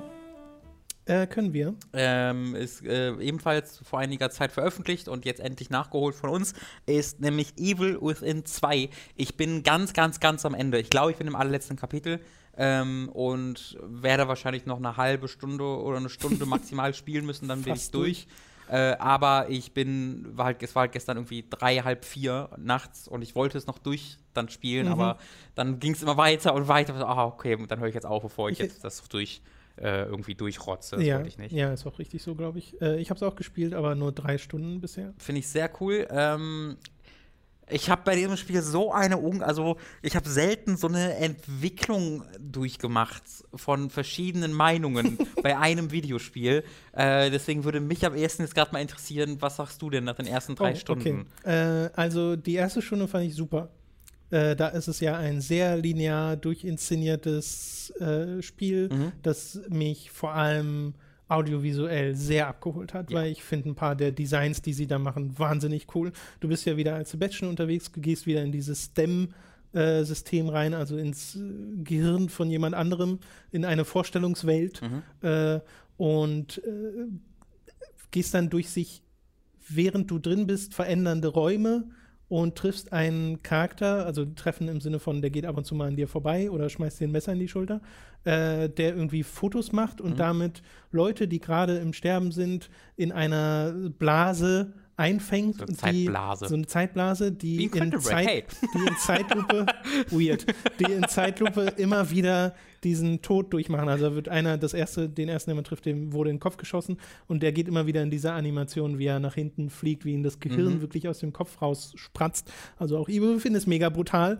Äh, und das halt sieht eigenartig stilvoll aus an Das vielen, sieht vielen cool Stellen. aus, ja. Vor allem, wenn du dann noch so die ganzen Gemälde drumherum hast und auf den Gemälden sind immer irgendwie Körperteile dargestellt und dann hast du rote Vorhänge, die sich durch Levels durch. Die haben einfach einmal, einmal, ein, ein, sie haben Twin ganz Pixel, einfach ja. den Red Room gebaut. Ja, ja, das hat genau. ja auch Leo schon erzählt. Ich dachte mir so, ah, da bin ich wirklich interessiert daran, wie sie das ist. Einfach der Red Room. Es ist total krass, wie wirklich exakt der Red Room ist. Äh, und auf der Ebene fand ich es total super. Mhm. Äh, und wenn dann das eigentliche Spiel anfängt und du dann das erstmal in ein etwas offeneres Areal reingelassen wirst und dir dann gesagt wird, hey, hier ist ein Signal dahin, da kannst du mal gucken, da sind so abtrünnige, äh, wie heißen die? Wie heißt die Firma? Äh, Mobius. Mobius. äh, abtrünnige Mobius-Söldner oder sowas. Ähm, guck doch mal, was die machen. Gleichzeitig sollst du aber diesem Signal von dem weinenden Mädchen ausgehen, weil du ja deine Tochter suchst, die äh, Lilly. Mhm. Und äh, wurde, bin dann da frei ein bisschen umhergegangen und habe gemerkt, dass dieses frei umhergehen, diese Scavenger-Hand, dieses Munition hier sammeln, Teile dort sammeln, ab und zu mal craften, dann wieder da nach der Nebenmission gucken und dann zum, zur Hauptmission gehen, äh, dass ich darauf verzichten könnte und ich glaube viel lieber ein lineares, okay, jetzt kommt es wieder zur Story, Mhm. äh, äh, äh, Spiel haben würde. Weil als ich dann wieder bei der Story war, nachdem ich halt knapp zwei Stunden durch diese Welt mich geschlichen habe, äh, da fand ich es wieder super. Den Zwischenteil, den fand ich sehr langweilig, weil er sehr erwartungsgemäß war. Da war nichts drin, was mich überrascht hat vom Gegnerverhalten her, von meinen Fähigkeiten her, von den Waffen her, von der Umgebung her. Okay. Äh, das war alles sehr bekannt. Da gibt es tatsächlich so einiges in dieser offenen Welt, was sie machen, um dich zu überraschen. Äh, das hast du dann tatsächlich einfach nicht gefunden und ich will dich hier auch äh, nicht spoilen. Und das ist einer, also erstmal, ich hatte exakt die gleiche Erfahrung. Äh, ich bin da tatsächlich, du magst den ersten Teil ja nicht so, äh, hast ihn Nee. nur ein bisschen gespielt und war nicht deins, hast dann aufgehört. Ja. Oder wie lange hast du es gespielt? Äh, den ersten, Ja. ah, das fällt mir schwer zu sagen, vier Stunden oder so? Ja, okay, also Stunden? schon eine Weile. Ein. Ähm, hat dir nicht gefallen? Äh, ich mag den ersten Teil sehr. Ich würde jetzt nicht äh, so äh, weit gehen wie jemand wie Speckobst und sagen, es ist ein Meisterwerk. Dafür hat es viel zu viele Probleme, meiner Meinung nach. Aber ähm, ich mochte sehr, was es versucht hat und äh, meiner Meinung nach auch in vielen Belangen geschafft hat. Nämlich ein sehr lineares Abenteuer zu stricken, wo du in jedem der irgendwie 15, 16 Kapitel was komplett anderes machst, gefühlt. Äh, und du konstant ein Gefühl von Panik hast. Äh, das, das, es, es hat mich immer überrascht. Ich wusste nie, was als nächstes kommt in, in Evil Within 1. Es war immer so ein, oh mein Gott, was fällt denn jetzt als nächstes ein? Ähm, und das ist halt bei Evil Within 2 fast komplett weg. Weil du bist in diesem Spiel in Union unterwegs. In, dies, in einer die nennen es, wie, wie nennen sie es, glaube ich, wie nennen sie im Spiel nochmal? Every Town USA Genau. äh, nennt er es, um, um halt zu sagen, ja, das soll quasi die langweiligste Darstellung einer kleinen Stadt in den USA sein, um die Leute, die dort drin leben, zu beruhigen und dass sie sich wohlfühlen. Ähm, das Problem ist, dass du halt das gesamte Spiel über in Every Town USA unterwegs bist ähm, und sie das dann quasi auch verändern und ähm, du auch immer wieder richtig coole Sachen da drin und äh, woanders dann auch erlebst.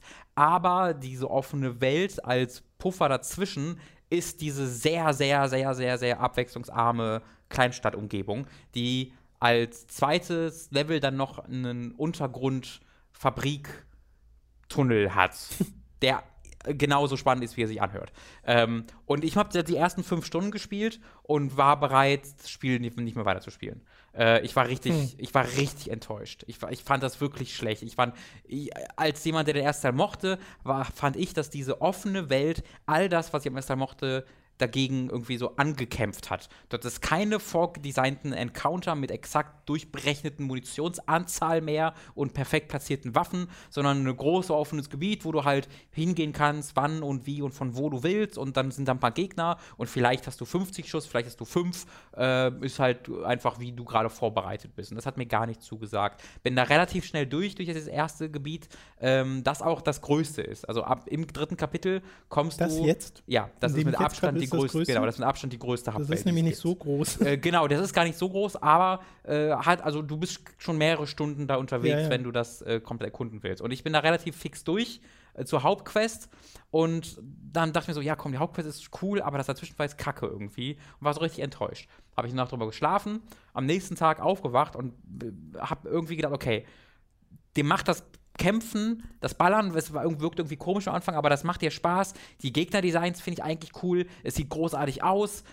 Ich glaube, das kann was sein. Und dann bin ich tatsächlich, ich war nämlich schon um einiges weiter, bin ich komplett gebacktrackt. Habe ich irgendwie eine halbe Stunde Zeit genommen, wieder ganz zurück zum Anfang des Spiels, in dieses Kapitel, wo du warst, zurückzulaufen und habe alles gemacht in diesem Gebiet. Ich habe jedes Haus, das ich durchstreifen konnte, durchstreift, jede Sidequest gemacht, jeden Gegner besiegt. Und das sind halt Sachen, da habe ich dann ah, mehrere Sachen festgestellt.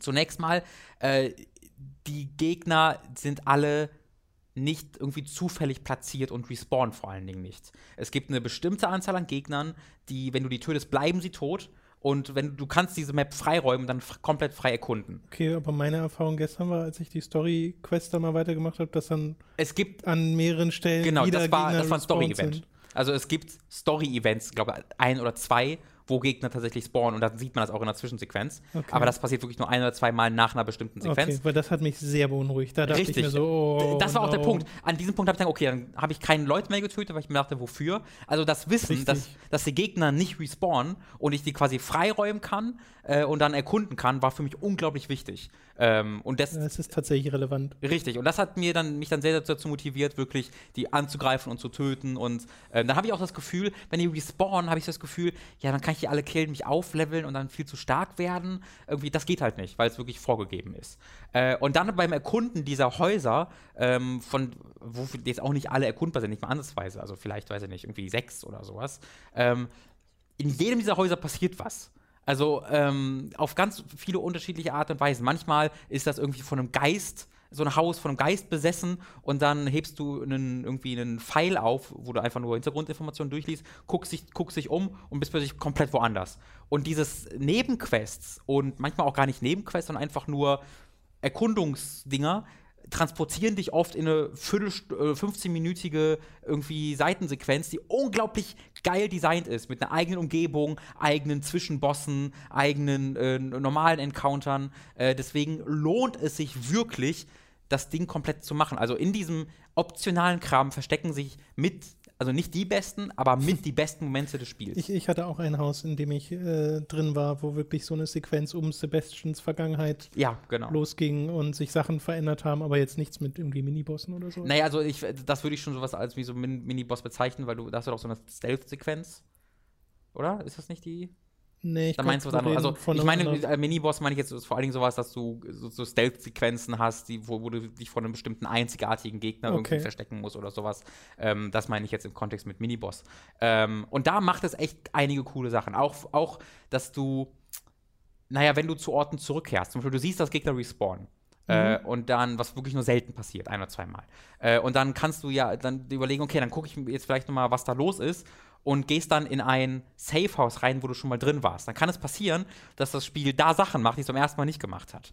Okay. Äh, und da, da, über, da hat es wirklich einige Male mich überrascht und seine, sein Open-World-Konzept genutzt, weil du in offener Welt normalerweise immer sehr statische Umgebungen hast und die auf eine Art und Weise verändert hat, dass es mich wirklich überrascht hat. Äh, also ich musste mich darauf einlassen. Ich musste mir wirklich genau denken, okay, das ist nicht mehr das, der erste Teil, das finde ich erstmal blöd, aber vielleicht kriegt es mich trotzdem. Und sobald ich das gemacht habe, hat es mich dann tatsächlich auch voll gekriegt. Ja, vielleicht ist das echt dann eher ein Schalter, den ich da noch umlegen muss, weil bei mir war das bisher so, also als ich gestern aufgehört hatte, das Spiel zu Mhm. spielen, äh, nach meinen irgendwie drei Stunden, was es waren, dachte ich mir so, okay, mir gefallen viele Sachen dieses Spiels, aber mir, gef- also an diesem frei rumrennen hatte ich jetzt nicht so wahnsinnig Bei mir exakt genauso viel gewesen, ja. Freude und dachte mir so, vielleicht ist das dann so ein später nochmal eine zweite Chance geben Spiel, weil erstmal war ich nicht sonderlich motiviert, das Ja, weiterzuspielen. ging mir exakt Äh, genauso. vor allem, weil ich halt wirklich dachte, okay, hier respawnen Gegner einfach. Wozu Ja. soll ich dann hier überhaupt kämpfen? Äh, wenn und du bist halt aber auch am sagst, Anfang komplett überfordert von dir. Also die Gegner sind ja, Ja, du bist nicht einfach weg. Auf tot. Ich habe das Spiel auch Also- auf dem härtesten Schwierigkeitsgrad gestartet. What? Ja, weil da steht bei, ja, weil da in roter Schrift bei steht, hey, wenn dir die Schwierigkeitsgrad vom ersten Teil gefallen hat, dann nimm diesen Schwierigkeitsgrad. Ich, okay, ich fand den super. Und dann startest du halt auf die Nightmare heißt das den Schwierigkeitsgrad und du wirst einfach mit zwei Schlägen Ja. weggerotzt und musst sieben Kugeln in, in, in, in den Kopf schießen, damit die irgendwie äh, rumzucken. Also da habe ich gar keine Chance gehabt. Ja. Deswegen war die dann wirklich die ersten zwei Stunden extrem frustrierendes Spielerlebnis gehabt. Hab's dann auf den mittleren Schwierigkeitsgrad Vor, gewechselt. vor allem, weil es doch Ja. auch neue Gegner platziert. Auf Nightmare, soweit ich weiß. Auch noch. Mhm. Ja, okay, das habe ich, so, so lange habe ich ja nicht gespielt. Aber das war wirklich kein, äh, kein Nee, Spaß. das kann ich mir vorstellen, weil ich, also ich habe es auf normal gespielt, einfach das, was, wo es am Anfang draufsteht. Äh, und ähm, fand das da schon sehr hart, weil du ja wirklich nicht so viel Munition hast. Und Mhm. wenn du keine Munition hast, musst du einfach wegrennen. Ja. Weil mit dem Messer, hab, also habe ich nicht gesehen, wie ich gegen mehr als einen Gegner ankomme. Nee, am Anfang nicht. Also Stealth ist halt wahnsinnig wichtig. Ja, und, ja. Äh, was, was das Spiel macht, was mir nicht so gut gefällt, ist, dass es ähm, Fähigkeiten in den Talentbäumen versteckt, die meiner Meinung nach echt zum Spielspaß Ich einfach finde dem das helfen. Aufleveln auch echt nicht sonderlich. Also, das mochte ich schon im ersten Teil nur so bedingt, weil ich einfach finde, in- gerade in so einem Spiel meine Schusswaffe um 1,3 Sekunden weniger Nachladezeit zu machen, oder sind es ja nicht mal 0,3 Sekunden Mhm. weniger Nachladezeit, finde ich total demotivierend. Also da habe ich Also ja, aber der Schaden ist ja, also beim Schaden ma- machst du es ja wirklich in 20% Schritten teilweise. Ja, genau, aber warum Ähm. muss es so viel sein? Warum hätte, kann man das nicht ein bisschen entschlacken? Ja, also das, das finde ich halt ganz okay, weil diese kleinen Sachen, also wenn es irgendwie nachher der Zeit ist, äh, bei, bei einer Schrotflinte zum Beispiel wird das schon wesentlich relevanter, äh, aber die kosten auch dann nur wenig. Also wenn, wenn du ne, ne, ne, ähm, ne, den Schaden von einer Pistole irgendwie auf, von 110 auf 120 Prozent steigerst, kostet das irgendwie 300 äh, Waffeneinzelteile. Und wenn du aber diese 0,5 Sekunden oder Sekunden äh, Nachladezeit oder sonst irgendwas verringert, kostet eher 50 oder so.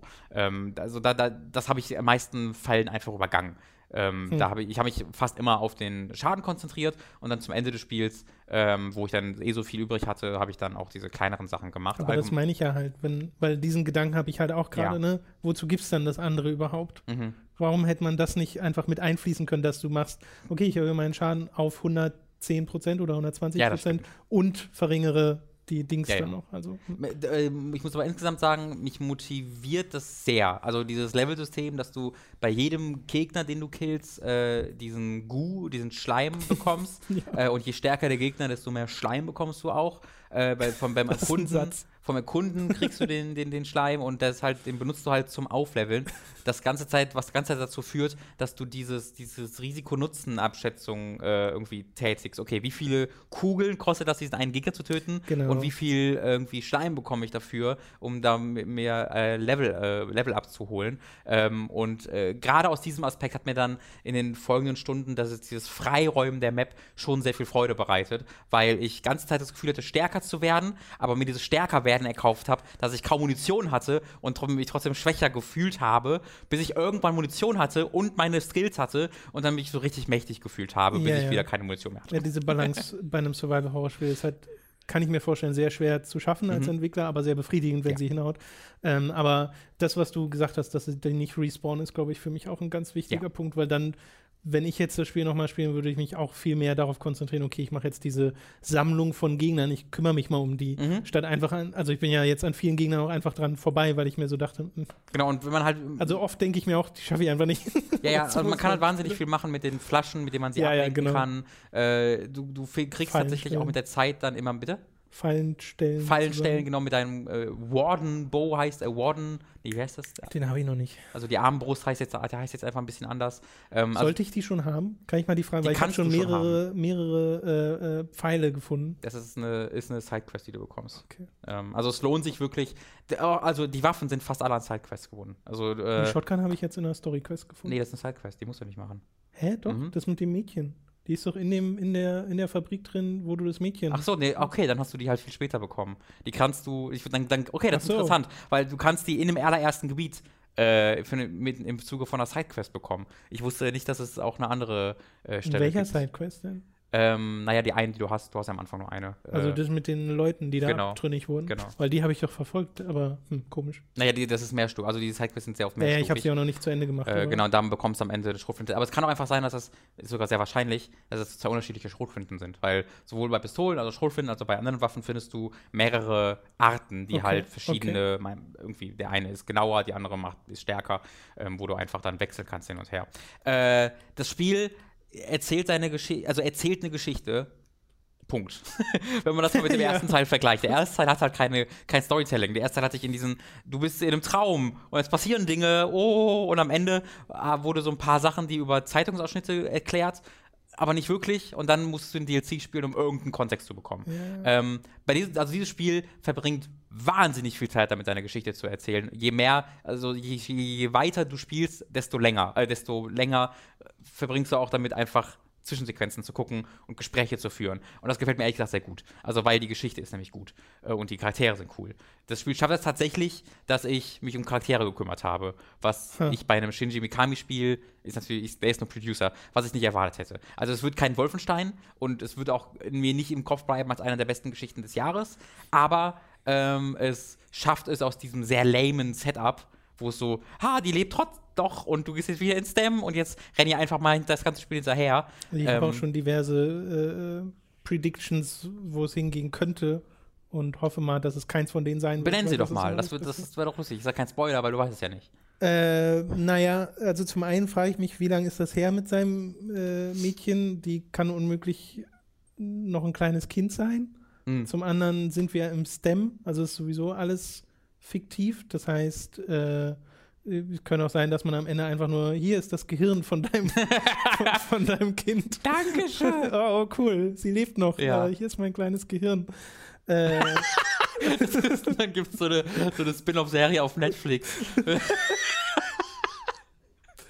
Äh, naja, oder dass es halt das typische Resident Evil-Ding ist. Die große, böse Verschwörungsorganisation hat dich nur ausgenutzt, um ihre bösen Ziele zu erreichen. Ja, äh, ich glaube, das kann fast nur als gegeben gesehen werden, das Mobius. Also, das ist halt so geil. Die haben wieder einen, einen Willen, der so ein bisschen aussieht wie ein durchtrainierterer, etwas vernarbterer Andrew Wilson. Das war mein erster Gedanke wieder. Der Mann sieht aus wie Andrew Wilson. Äh, und es ist halt so, also wie der sich präsentiert, ist so dieses richtige Resident Evil Wesker, ich bin böse Ja, Ding. ja, ja. Das fand ich ganz sympathisch.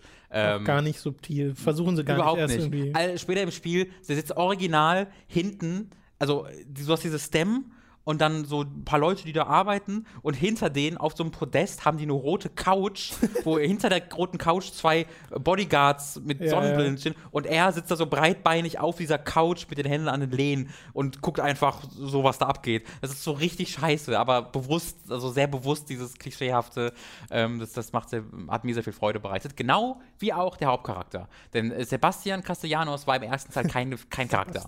Der war im ersten Teil einfach, einfach nur so, ein, so eine Hülle, der ab und zu mal, oh, was gesagt hat. Und hier geht es wirklich um seinen Charakter. Und je länger die Geschichte geht, desto mehr geht es auch um seine Schuldgefühle und so weiter und so fort und wie das Einfluss auf die Geschichte nimmt. Ähm, und das hat mir sehr, sehr gut gefallen. Was mir nicht gefällt, ist, dass er sich ganz so verhält, als ob er nicht weiß, was abgeht. Also der sagt so Dinge wie, is this real? Oder, oh, what's happening? Und ich denke mir so, Dude, du warst in diesem Stem schon mal, du weißt, was das ist, du weißt, dass das nicht echt ist. Warum bist du so, wow, Ja. wie kann, wie ist das denn möglich? So, weil es nicht echt ist, du weißt das doch. Das, das wollte ich auch gerade noch ansprechen. Also erstmal das und er hat einen Fall von äh, Stating the Obvious, Ah, weil, ja. er, weil er sehr gerne sagt, was gerade passiert ist, äh, wo ich mir so denke, hm, ich weiß, ich habe Ja. es gerade erlebt. äh, und äh, genau dieses, dieses Ding, also ich weiß nicht, ob es da einfach nicht so gut geschrieben ist oder ob ich die Regeln dieser Welt nicht ganz verstehe. Mhm. Weil es ist alles ein aus äh, Gedanken geformtes Universum, in dem wir da sind, was ja auch dadurch gezeigt wird, dass sich manchmal die Umgebung einfach ständig Mhm. verändert und du in einem in einer Stadt unterwegs bist, in der in der Luft ein Teil der Stadt schwebt. Ja. Äh, also merkt man schon, okay, ist nicht alles so richtig echt. Und äh, trotzdem läuft er dann irgendwie ganz am Anfang an so einer verrotteten Leiche vorbei und sagt, oh, der arme Kerl wurde hier äh, zum Verrotten gelassen. Mhm. Und ich denke mir so, nee, das ist doch nur ein Figment der Nee, nee, Erinnerung oder sind das dann auch echte Leute? Also das wird, das Wie wird viele aber auch, echte Leute sind denn in diesem Ding drin? also jeder Mensch, den du da siehst, ist ein echter Mensch. Äh, und Jeder. das wird auch, ja, das wird Okay. auch äh, noch Nicht jeder, aber das wird erklärt. Also, das wird erklärt. Also, ich kann dir genau sagen, wer echt ist und wer nicht und warum die äh, nicht echt sind, die nicht echt sind. Also Ähm, das, das Ding ist doch, dass man, dass die haben, das jetzt wirklich nur, also die Story äh, Besprechung, die ich habe, ist basiert wirklich nur auf dem Ja. Anfang. Äh, also müsst ihr euch nicht um Spoiler sorgen, es sei denn, Robin spoilern gleich, aber das glaube ich nicht. Ähm, dass die, dass, dass Mobius Lilly benutzt hat als Kern für Mhm. ihr neues Stem. Mhm. Äh, das heißt, die Gedankenwelt, äh, der Ursprung der Gedankenwelt ist seine Tochter, Genau. weil die besonders rein ist und da noch nichts Genau. Manipulativ oder sonst irgendwas dazu Sie kommt. ist quasi einen, einen, ähm, eine Leinwand, die, die einfach frei ist und damit kann Mobius machen, was sie wollen, ohne dass sie. Genau, und Mobius manipuliert diese Gedankenwelt. Also können sie halt in diesem Stem-Ding. Äh, und was ich jetzt dachte zuerst, ist, dass ich einfach in die, in die Gedankenwelt von dieser Tochter Mhm. sollte. Äh, und das unter anderem deswegen Sebastian auch jetzt ein bisschen überrascht ist davon, dass alles so fucked up wieder Mhm. ist. Äh, aber dass du ja dann diesen Typen triffst, der die Fotos macht. Mhm. Das heißt, dass irgendwie ein Psychopath das korrumpiert oder Ja. so. Weil Also- du ja im ersten Teil bist du ja im Kopf eines Psychopathen. Ja, genau, das war das Problem an der Ja, Sache. genau. Ähm, also es funktioniert nicht ganz so, wie du es gerade glaubst. Es ist Okay. auch kein großer Twist, wie es funktioniert, aber es wird dir erklärt, vor allen Dingen halt in der Form von äh, Notizen, die du findest. Okay. Äh, also, und, und da ist halt das, also das erfährst du halt äh, wahrscheinlich nur, wenn du ein bisschen erkundest. Ähm, da, weil da wird dir halt sehr, sehr viel zu der Geschichte erklärt und das ist halt was, was das Spiel sehr gut macht im Vergleich zum ersten Teil. Es erklärt dir, wenn du es erklärt haben möchtest, seine Regeln Mhm. wirklich genau. Also ich verstehe jetzt wirklich komplett, wie diese Welt funktioniert, sehr warum sie funktioniert, ähm, wie sie sie aufgebaut haben, warum die Leute da sind und sowas. Das äh, ist ein riesiger Unterschied zum ersten Teil Okay. tatsächlich. Ähm, ja, also mir, mir, ich bin dann echt überrascht gewesen, dass mir ja auch das Erkunden dann irgendwann Spaß Mhm. bereitet hat. Vor allen Dingen, wenn du halt alle Gegner irgendwann erledigt hast oder fast alle äh, und ähm, dann diese Gegend relativ frei erkunden kannst. Ähm, das ist ein sehr befriedigendes Gefühl. Dann einfach alle Ressourcen aufsammelt, sondern dann, dann den so ein Schleim bisschen aufsaugst. Äh, das ist Das Spiel super. besiegt zu haben. So Ja, genau. Äh, und äh, was ich halt für einen Fehler halte, ist, dass sie dieses erste Gebiet, dass das, er, dass das erste Gebiet das erste Gebiet ist. Weil dieses Chapter 3 ist halt wirklich das, die größte Hubwelt. Und es gibt mehrere Ja. Hubwelten, aber das ist mit relativ großem Abstand die größte. Ähm, und dass du dann sofort darin, okay, jetzt hier, erkunde mal oder auch nicht. Du weißt gar nicht so richtig, was das Spiel jetzt von dir will. Ist es eine offene Welt? Äh, Werden später noch äh, Räume irgendwie frei? Muss ich nochmal hierhin zurück? Kann ich backtracken? Respawnen die Gegner? Viele dieser Metamechaniken werden nicht erklärt und deswegen weißt du als Spieler nicht genau, wie du jetzt am besten, am effektivsten vorgehen sollst. Ähm, und deswegen habe ich dann ein bisschen recherchiert und bin dann sehr froh drum, weil wenn man es weiß, kann man viel besser mit dieser Spielwelt interagieren. Ja, es ist vor allem deswegen auch komisch, weil ja der Anfang, diese erste Stunde, was ganz anderes suggeriert, Mhm. als das, was es dann wird. Ich würde auch behaupten, dass es ähm, mit zunehmender Spielzeit linearer wird. Ähm, und Okay. also allein schon deswegen, weil diese ähm, Hubwelten kleiner werden. Ja, ja. Ähm, und äh, im zweiten Spielhälfte bist du schon relativ linear unterwegs tatsächlich. Ich werde so, ich glaube, ich habe jetzt ungefähr 18,5 Stunden drin, aber ich habe wirklich alles gemacht. Also ich habe meinen Charakter auch wirklich, ich habe bis auf zwei Upgrades alle Upgrades. Okay, äh, ich habe meine Waffe fast komplett abge abgegradet. Äh, ich habe wirklich alle Sidequests gemacht, alle Sachen aufgesammelt. Äh, natürlich habe ich ein paar Sachen verpasst, weil ich einfach keinen Guide benutzt habe. Aber ich habe wirklich alles gemacht und dann wirst du so ungefähr 20 Stunden brauchen. Hast du den kleinen Wolfenstein-Hunderoboter gefunden? Shit, nee. Ha. Ich habe andere Wolfenstein-Sachen gefunden, aber Soll ich nicht dir den sagen, wo ist? Ja, wo ist der? Und zwar bei der Fabrik, ähm, wo du, wo du Ja. die Tochter am Mhm. Anfang suchst. Äh, davor ist ja so ein eingezäuntes kleines Ding, wo du am Anfang auch den Strom anmachen Mhm. Ja. musstest, um da durchzugehen. Und da ist ein Container, da musst du auf der Seite des Zauns rein, den kann man dann hochschieben, der ist halt Ah, dieser okay. Eingangs versteckt und da ist der. Roboterhund von Da gibt es sehr Wolfenstein viel. Also es gibt sehr viele Ja, die stellt er sich dann in sein Büro, das finde Genau. ich ganz trollig. Da kann, den Tisch kann man voll machen mit Ja, ja, verschiedenen super. Bethesda äh, Immobilia. Äh, ja, Ja. und was ich auch noch super finde, ist, ähm, abgesehen vielleicht von den ganz normalen Zombies, äh, das Gegnerdesign in dem Spiel. Weil ich jetzt schon, also im, im Intro begegnet man ja schon so einem Viech, wo ich mir dachte, holy shit, was ist das denn? Ja. Äh, und dann gibt es in der Spielwelt bisher so äh, merkwürdig verformte, äh, ich weiß nicht, ob das Frauen sein sollen oder so. Ich habe die auch noch nicht von Namen betrachtet, weil ich mich noch nicht getraut habe, Mhm. gegen die zu kämpfen. Aber die stöhnen einfach nur und rennen so hin und her. Genau, dieses. Oh, äh, Das ist, also die Gegner machen alle so cool. Und äh, wenn die, und das Ding ist, ich wollte so an der vorbeistellen, ich habe so gesehen, wie dieses Augensymbol kam und Aha. dachte mir so, oh, aber ich bin ja jetzt schon im Busch drin, also ist Mhm. alles gut. Und als ich dann mal umgeguckt, mich nach hinten geguckt habe, war die so zwei oder ein Meter hinter mir und dachte mir, holy shit.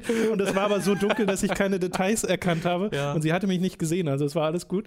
Äh, aber ja, dieses, diese Designs äh, sind super, auch diese komischen, kriechenden Mhm. Viecher, die so, äh, weiß nicht, wo, wo du am Anfang, es sind halt so Gegner, wo du denkst, worauf gucke ich da? Es ist so ein sehr angenehmer Mix aus Resident Evil und Silent Hill, finde ich. Äh, weil es hat jetzt nicht die irgendwie die metaphorischen Ebenen eines Silent Hills äh, und auch nicht die, dieses, dieses ganz krass verstörende Element, aber es ist auch nicht einfach nur Resident Evil. Das ist einfach nur, hier haben wir Zombies und jetzt sind es große Zombies mit äh, irgendwie mehr Blut und jetzt ist es ein T-Rex. Äh, sondern es ist ein, äh, ist, ja, es gibt einen T-Rex in Resident Evil 6. Ein Zombie-T-Rex. Ähm, deswegen, das, das ist ein bisschen cooler noch. Also das macht noch ein bisschen mehr Sachen und das Sounddesign ist halt da wahnsinnig wichtig, auch im spielerischen Ebene, weil du wirklich anhand der Laute, die die Gegner von sich geben, die Typen erkennen kannst. Ja, also ja. du weißt, wenn du diesen Gegner hörst, okay, hier irgendwo ist so ein riesiges Frau, die schreien kann, alle Gegner anlockt. Es gibt noch andere, die dann irgendwie so, die, dieses typisch so, ah. Ja. also, wenn ich das schon höre, denke ich mir so, nein, warum? Spiel. Äh, und das ist halt auch cool, wenn du das, dieses Level freiräumst. Ne? Jetzt habe ich dann irgendwann gemacht, dieses eine Hauptwelt so ziemlich freigeräumt und bin so durch die Gegend gesprintet. Und irgendwann habe ich nur so dieses Geräusch gehört. Oh fuck, ich habe eine vergessen. und die, dann stand die neben mir und äh, ich war in einem Sehr, Feuerkampf. sehr, sehr gut. Gut, äh, Evil Within äh, haben wir damit abgeschlossen und kommen zu etwas ganz, ganz anderem, nämlich äh, Need for Speed. Payback. Hm. Äh, das habe ich so drei, vier Stunden oder sowas gespielt. Ich weiß gar nicht, wie lange habe ich gespielt. Ich bin jetzt, äh, musst, du, musst du mir mal helfen. Ich bin quasi in dem Hauptding angekommen. Ich habe meine Crew wieder zusammen äh, gesetzt. Okay, Gerade. das ist dann, glaube ich, die erste Stunde einfach. Echt so wenig nur? Ich Ja, viel mehr gefühlt. Ich glaube, so viel ist das dann noch nicht. Du bist Okay. gerade erst in der offenen Welt angekommen, ne? Ja, genau. Ja. Ähm, na, da habe ich jetzt schon ein paar Sachen gemacht. Aber ich kann dir gleich sagen, dass du es nicht unbedingt weiterspielen musst, Ja, ja. weil diese erste Stunde ist äh, so noch mit das Beste an dem, äh, an meiner bisherigen Spielerfahrung gewesen. Äh, Need for Speed Payback ist richtig enttäuschend, ehrlich Ja. gesagt. Also das ist, ähm, das ist eigentlich ein Spiel, auf das ich mich gefreut habe, weil diese ganzen Trailer und die Inszenierung der Marketingkampagne suggeriert haben, dass das so ein bisschen in Fast and Furious Richtung geht, so überdrehte Heists abziehen und äh, halt so richtig auf Action getrimmte Rennen fahren. Äh, die Realität ist, dass ein Großteil der Spielerfahrung stinknormale Rennen in einer austauschbaren Open World sind, durch die du dir Karten-Upgrades für deine Autos zusammengrindest. Und das ist nicht das, was ich hier spielen wollte. Äh, es ist wirklich sehr merkwürdig, wie sie dieses Spiel auf aktuelle äh, äh, ja, m- äh, Monetarisierungsmechaniken umgemünzt haben, weil dieses, dass du halt eine Sammelkarte kriegst, äh, die du in dein Auto slottest, statt einen tatsächlichen Motor, hast du eine Sammelkarte, auf der halt steht Motor und die verbessert dann bestimmte Stats. Äh, pff, wer ist denn auf die Idee gekommen, nur damit du die dann online dir in Packs äh, holen kannst und damit es halt so ein bisschen diesen, äh, diesen Glücksspielfaktor reinbringt. Wenn du ein Rennen durch hast, wählst du dir eine von drei Karten aus und willst eine besonders seltene bekommen, die ja dann auch noch in Seltenheitsstufen unterteilt sind. Mein Gott, ist das dumm. Da das doch kein, passt. auch das Spiel, also auch erzählerisch äh, in, in genau, das passt, Universums. Was das passt überhaupt nicht in dieses Spiel rein und man hätte genau das alles doch auch mit ganz normalen Autoteilen machen können. ich gehe demnächst, ja, ich gehe demnächst mal in so einen Austeil. Sag mal, Ich habe, habt ihr einen Auspuff, der plus 6 ist? Ja, genau. Für mich. Es ist halt so, so, so blöd, weil das in, in vielerlei Hinsicht eine Antithese zum eigentlichen Autobauen ist und dieser, diese, diese Faszination für Autos, weil du ja eigentlich dein Auto hast. Und jedes einzelne Teil, das du hast, ist da irgendwie ein wichtiger Bestandteil von. Und wenn du eins wechselst, ist es irgendwie so ein richtig großes Ding. Und hier verändern sie das halt zu diesen Status-Upgrades und, und, äh, und, und machen dann auch solche Sachen draus, wie wenn du die gleiche Marke benutzt, dann bekommst du einen Set-Bonus. So, was? Ja, wie, wie funktioniert. Hä? Also, äh, und wie gesagt, man spielt sich dann so von Rennevent zu Rennevent, je nachdem, wie hoch die Qualität der Karten ist, die man gestartet hat, ändert sich das Level deines Autos.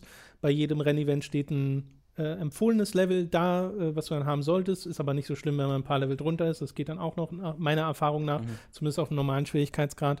Ähm, und äh, spielt sich dann halt so durch und das soll so das Motivierende sein. Ne? Du hast diese drei äh, Renntypen, Mhm. äh, die, die Offroad, die normalen Straßenrennen und dann noch eins, was ich bisher kaum hatte, äh, weil du hast halt drei Charaktere, die an diese Dinger gekoppelt sind. Der, der die Straßenrennen macht, ist Tyler, der, der die Offroad-Rennen macht, ist Mac und dann gibt es noch die, die die Heists äh, macht. Ich habe ihren Namen vergessen, Lilly oder so. Äh, und Echt? Liebe auch die Tochter aus You Within. äh, das kann, kann, kann sein. Weiß ich, weil, Ähm. weil irgendwie, ich würde sagen, 50% der Dialoge von Sebastian sind Lilly! Das, Lilly? Das, das, das Ding ist, die sind alle nicht sonderlich gut geschrieben, also die Story, die sie erzählen wollen. Das ist ein sehr freundlicher Äh, Ausdruck für das, was da passiert. fun funktioniert auch nicht so wirklich. Vor allem, äh, also es ist peinlich Ja, an ganz vielen Ich Stellen. finde es richtig scheiße Es ist- geschrieben. es ist, naja, nicht nur die Tatsache, dass es dann geschrieben ist, wie es geschrieben ist, ne, dieses pseudo-coole, Oh ja. äh, wenn du mit Tyler rumfährst Alter, ich und will Tyler so ins Gesicht und es. Oh. wird und es wird gerade Nacht, Night falls. That's when I get into the action oder sowas. Irgend solche Sprüche Ah. kommen dann und es ist zum einen peinlich geschrieben und zum anderen auch nicht gut delivered. Also die schauspielerische Leistung Ja. ist auch mies. Vor allem der Mac wirkt immer, es wirkt immer wie vorgelesen. Ja. Jede einzelne Zeile. Äh, könnte ich alles verzeihen, ehrlich gesagt. Selbst dieses Karten upgraden und sowas. Mhm. Äh, wenn mir die Rennen an und für sich Spaß machen würden, aber auch das Fahrgefühl an und für sich ist mega austauschbar. Ich Ja. bekomme so gar kein Geschwindigkeitsgefühl. Ja. Nach ein paar ähm, Upgrades wurde das zwar ein bisschen besser, aber immer noch nicht so richtig cool. Äh, und dazu kommt dann noch, dass auch äh, die Präsentation nicht so sonderlich toll ist. Also das ist ein sehr mittelmäßig aussehendes Spiel. Da Mhm. hast du von der Xbox One X genau gar nichts gespürt. Ja. Äh, weder in Auflösung noch in Qualität der, äh, der Grafik. Äh, das sieht echt, also ich finde, das sieht schlechter aus als das Need for Speed von 2015 Finde ich auch, ja. äh, was noch mich echt beeindruckt hat, als es rauskam mit seinen Reflexionen und Neonlichtern und so, weil das hat sich ja sehr auf diesen Nachtlook äh, konzentriert, äh, statt bei Nacht. Während du hier ja auch im, in so einer Wüstengegend unterwegs bist und dann in, in, in eine Bergregion fährst, von da dann wieder in die Stadt, ne? Und da auch verteilt hast, diese ganzen Events, die man auch aus Burnout Paradise kannte, dass du durch Poster bretterst, äh, durch so, ja, naja, halt so Plakate Mhm. äh, die sammeln musst, Münzen sammelst, äh, besonders weit springen musst über Sprungschanzen, die überall verteilt sind. Das wäre alles cool, wenn das Fahren selbst mehr Spaß machen würde. Ja. Aber, äh, und Burnout Paradise ist ein gutes Beispiel, äh, weil selbst von dem bisschen, was ich von Burnout Paradise gespielt habe, weiß ich, dass sich dort die Autos einfach doppelt so schnell anfühlen Ja, wie Mann. in äh. Need for Speed Payback. Und das ist alles sehr, sehr ernüchternd, dass ich mir so am Anfang dachte, okay, äh, ich gebe dem mal eine Chance. Äh, und dann von diesem, auch was am Anfang suggeriert wird, ne, dass du so diese Action-Rennen hast, die so inszeniert sind, davon hatte ich bisher nichts mehr, Ja. weil ich mich nur durch diese äh, anderen Renntypen gegrindet habe. Und wenn der Anfang, ähm, wenn man daran messen kann, wie diese Rennen überhaupt sein werden, dann sind sie ja sowieso geskriptet, weil jeder einzelne coole Sprung, Mhm. äh, jeder coole Crash am Anfang, dann nimmt es dir ja die Kontrolle weg und Ja. äh, zeigt sie aus einer anderen Perspektive. Ja, bei mir ist das größte Problem, dass ich keinerlei Drang danach habe, die selbst zu erleben, weil einfach diese Charaktere so scheiße sind. Also Tyler ist halt wirklich, ich finde ihn wirklich unerträglich. Das wirkt wirklich wie ein Spiel, was 2006 geschrieben wurde, mit dieser unerträglichen Machohaftigkeit, wo diese Typen ihre Männlichkeit gegen, mit, äh, beweisen müssen, indem sie coole Sprüche tätigen und sich in Rennen gegenseitig besiegen. Und da ganz vorne bei ist halt dieser Tyler, der einfach keinen geraden Satz aus dem Mund bekommt, sondern einfach immer nur, also der, der will Batman sein gerne, aber er ist halt einfach Tyler und ist unert also wenn er den Mund aufmacht, ist es immer unerträglich. Ähm, und halt nicht auf diese lustige Art und Weise. Weißt du, so Need for Speed Most Wanted war ziemlich lustig mit seinen, ich glaube, es waren sogar FMV-Sequenzen beim, beim ersten Bei Most Wanted, ja, ja. äh, das war halt, das hat so diesen, diesen Kitsch. Es war nicht beabsichtigt, aber es war irgendwie unterhaltsam.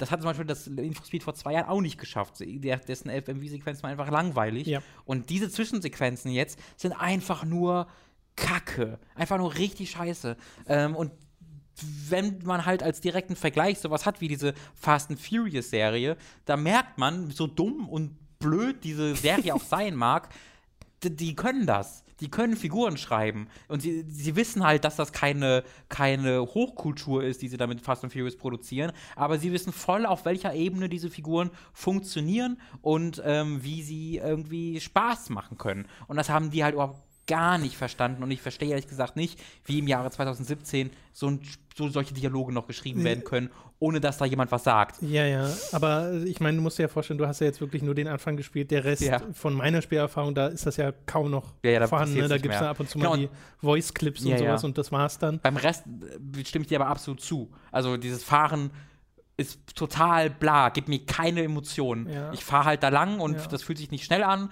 und ansonsten drifte ich halt Mario Kart mäßig so um die Kurven. Äh, es sei denn, ich nehme ein Driftauto, weil das äh, ich habe nur ein Driftrennen gefahren, das eine geskriptete, aber da muss er einfach wirklich nur in die Kurve lenken. Ja, ja, genau, der driftet schon. quasi Das automatisch. fühlt sich nicht gut an, finde ich. Nee, und ähm, die Welt ist auch nichts, wo ich jetzt sagen würde, das ist jetzt was krass Besonderes. Es Ja, sind halt Sachen, die man schon mal vorher gesehen hat. Äh, wodurch ich mich halt frage, wie dieses Spiel auf die Art und Weise überhaupt zustande kam. Ja. Äh, weil ich ja ein bisschen gehofft hatte, dass das Need for Speed das letzte von den Ghost Studios, was ja das erste war als Ghost Studios, oder? Was meinst du? Das Need for Speed Nee, 2015? das erste war Rivals zum Launch. War das auch schon Ghost? Mhm, das war das erste von Okay. Ghost. Dann ist ja Rivals wirklich das Beste, was sie gemacht Auf haben. jeden Fall. Das ja. ist Und doch absurd. Die wurden ja immer schlechter dann. Das Komische ist halt, Ghost sind ja diese eigentlich ehemaligen Criterion- Criterion-Leute unter anderem. Ja, du merkst ja auch, dass hier Burnout Paradise DNA drinsteckt. Ja, das Studio muss, müsste eigentlich was können. Äh, und ich kann mir auch nicht vorstellen, dass es am Talent liegt. Ah, ah, es, ist, es ist ein großes Fragezeichen. Auch weil der, da lagen jetzt ja zwei Jahre zwischen Need for Speed Ja, es und ist nicht mal äh, eben so und rausgeschmissen, sondern ich Die- verstehe es. Also, wo geht jetzt Need for Speed hin? Geht Need for Speed irgendwo hin oder bleibt jetzt Need for Speed erstmal weg? Also, ich, frag, ich, ich weiß gerade wirklich nicht, was sie mit dieser Serie noch machen wollen, weil der Entwickler, den sie machen, sind, die sind jetzt ganz tief wieder in diesem Blackbox-Ding, äh, was ja der vorherige Entwickler Ja. war. Die hieß, glaube ich, Blackbox, oder? Äh, schon. irgendwas, doch irgendwas mit Black, ja. Vielleicht irre ich mich auch. Ähm, irgendwie sowas ähnliches. Der hat ja irgendwann auch in die, war in diesem Trott drin, wo diese Spiele irgendwann so, oh, Carbon ja, und so, okay. ja. Und dann kam Criterion, hat so Hot Pursuit zum Beispiel gemacht. Das war großartig. Ich habe so viel Zeit mit Hot Pursuit verbracht. Äh, Most Wanted wiederum mochte ich dann ja gar nicht von Criterion. Mhm. Und dann kam Ghost. Und bei Ghost dachte ich wieder, okay, jetzt haben sie ein eigenes Need for Speed Studio mit den Leuten, da wollen sie etwas Großes machen. Und Rivals war so ein cooler Anfang. Also Rivals hatte Potenzial, hat mir auch viel Spaß gemacht, ohne jetzt mich richtig zu begeistern. Die Rivals hatte so in ganz, ganz wenigen ähm, kurzen Sequenzen diese Storytelling, diese Storytelling, der, diese Krieg zwischen den Polizisten und den Racern, was dieses völlig übertriebene, Ja, ja. diese Fantasie von diesen übelst faschistischen Ja. Polizisten waren, die einfach alle umbringen wollen, Ja. was heute nicht mehr gehen würde. ähm, aber es war damals unglaublich lustig, Stimmt, wie die einfach alle totfahren wollten. Ähm, das, war, das war wieder lustig. Und dann war kam Need for Speed, das war so, okay. Du hast ja auch eigenartigerweise in, ähm, in, in Payback diese Burnout-Sachen drin mit dem RAM. Äh, weil Ja. Mhm. das ja eine legitime Taktik ist, dass du deine Gegner einfach wegrammst und die, äh, gerade wenn du dann gegen Polizei fährst und die dann Lebensbalken haben, äh, den du, ich glaube, die haben nur einen Lebensbalken, wenn du mit der Frau rumfährst, bin ich jetzt nicht ganz Mhm. sicher. Ähm, äh, die, was ja dann sehr so wirkt, ne? wenn die dann kaputt gehen, geht die Kamera auch kurz auf Ja. die, wie sie in diesen Crash reinkommen und so. In der eigentlichen Spielerfahrung mir relativ selten passiert, aber äh, auch das steckt da so ein bisschen drin. da steckt einfach von allen Rennspielen äh, ein bisschen was drin. Ja, genau, aber ich glaube, also die größte, das größte Versagen dieses Spiels ist einfach, dass sich das Rennen, Ja. das Rennfahren an und für sich nicht gut anfühlt Ja. als Arcade Racer. Das muss deutlich schneller und flüssiger wirken, Ja. als es das hier tut. Äh, und wenn das halt keinen Spaß macht, dann macht halt das Fundament des Spiels keinen Spaß. Genau, ich glaube, ich, ich werde vielleicht noch mal reingucken, aber pff, äh, es hat mich komplett einfach kalt zurückgelassen. Mhm. Sehr Ja, schade. Und mich ich auch. war ja auch sehr, sehr gespannt auf dieses Spiel. Du siehst ja, ich war ja bei jedem Trailer, habe ich voll gefeiert. Ja. Ähm, und dann, naja. Naja, weißt du, wo es nicht kalt ist? Hey. In Ägypten. Sehr gut. Assassin's Creed Origins hat in äh, Robin sehr in der letzten Woche gespielt. Äh, auf der One X auch wieder. Und äh, sag doch mal, wie ist es denn? Äh, bin eine ganze Weile drin, bin Level 20, glaube ich, ungefähr. Ähm, was tatsächlich. Damit kann ich nichts anfangen. ja, also, ich weiß nicht, vielleicht 15 Stunden oder so, vielleicht Okay. ein bisschen mehr. Bin, bin, bin mir ehrlich unsicher. Muss ich noch mal gucken, vielleicht sind es auch noch 10. Äh, es gefällt mir großartig. Also, es gefällt mir so unglaublich gut, noch besser, als ich gedacht hätte. Okay. Ähm, das, Ding, also ich werde damit bestimmt 80, 90 Stunden verbringen, das sehe ich jetzt schon, weil. Kriege ich es wohl erstmal nicht für eine Weile. das tut mir leid, Tom. Weil ich kann einfach mich hier nicht auf die Hauptquest konzentrieren. Es, also A, das Spiel erlaubt es dir zu teilen auch einfach nicht, aber selbst wenn ich mich wieder auf die Hauptstory konzentrieren könnte, will ich diese Welt weiter erkunden. Okay. Diese Welt, äh, Assassin's Creed Origins ist wirklich eines der, wenn nicht das bestaussehende Spiel, das ich je gespielt habe. Ich minütlich sitze ich da einfach vor und kann, bin so einfach sprachlos und mega beeindruckt. Da gibt es jetzt diverse Leute, die, Umgebung si- aus. die sich aufgeregt Ich melden weiß. und Horizon es ist, sagen. es, ist kein, es ist kein Wettbewerb, Leute. Ich habe ja Horizon gerade vorher den, den DLC äh, durchgespielt und hatte da auch schon bereits gesagt, dass Ja. ich oft dachte, was ist eigentlich los Ja. bei euch? Ähm, aber Origins ist für mich noch mal eine Stufe drüber. Liegt das, äh, Das kann- dann wirklich an der Technik oder einfach nur daran, dass du dieses Szenario so geil findest? Äh, da, da, da, da, da, bin da, ah, es ist schwierig, es ist echt schwierig, aber ich würde sagen, es ist nicht nur die Technik, sondern es ist auch das Art-Design. Ähm, Hm. wenn, und und, und äh, die Belichtung. Äh, wenn du halt irgendwie beim, im Sonnenaufgang diese Wüste entlang reitest und diese Weitsicht hast, diese, Weit, die Weitsicht ist halt unglaublich in diesem Spiel. Ja. Ähm, und dann irgendwie bis zum Horizont sehen kannst und dort die Pyramiden siehst. Oder in Alexandria auf den äh, Leuchtturm kletterst und dann die fast diese komplette gigantische Spielwelt überblicken kannst. Äh, das sieht wirklich absolut unfassbar aus. Und es gibt immer wieder einfach Lichtstimmungen.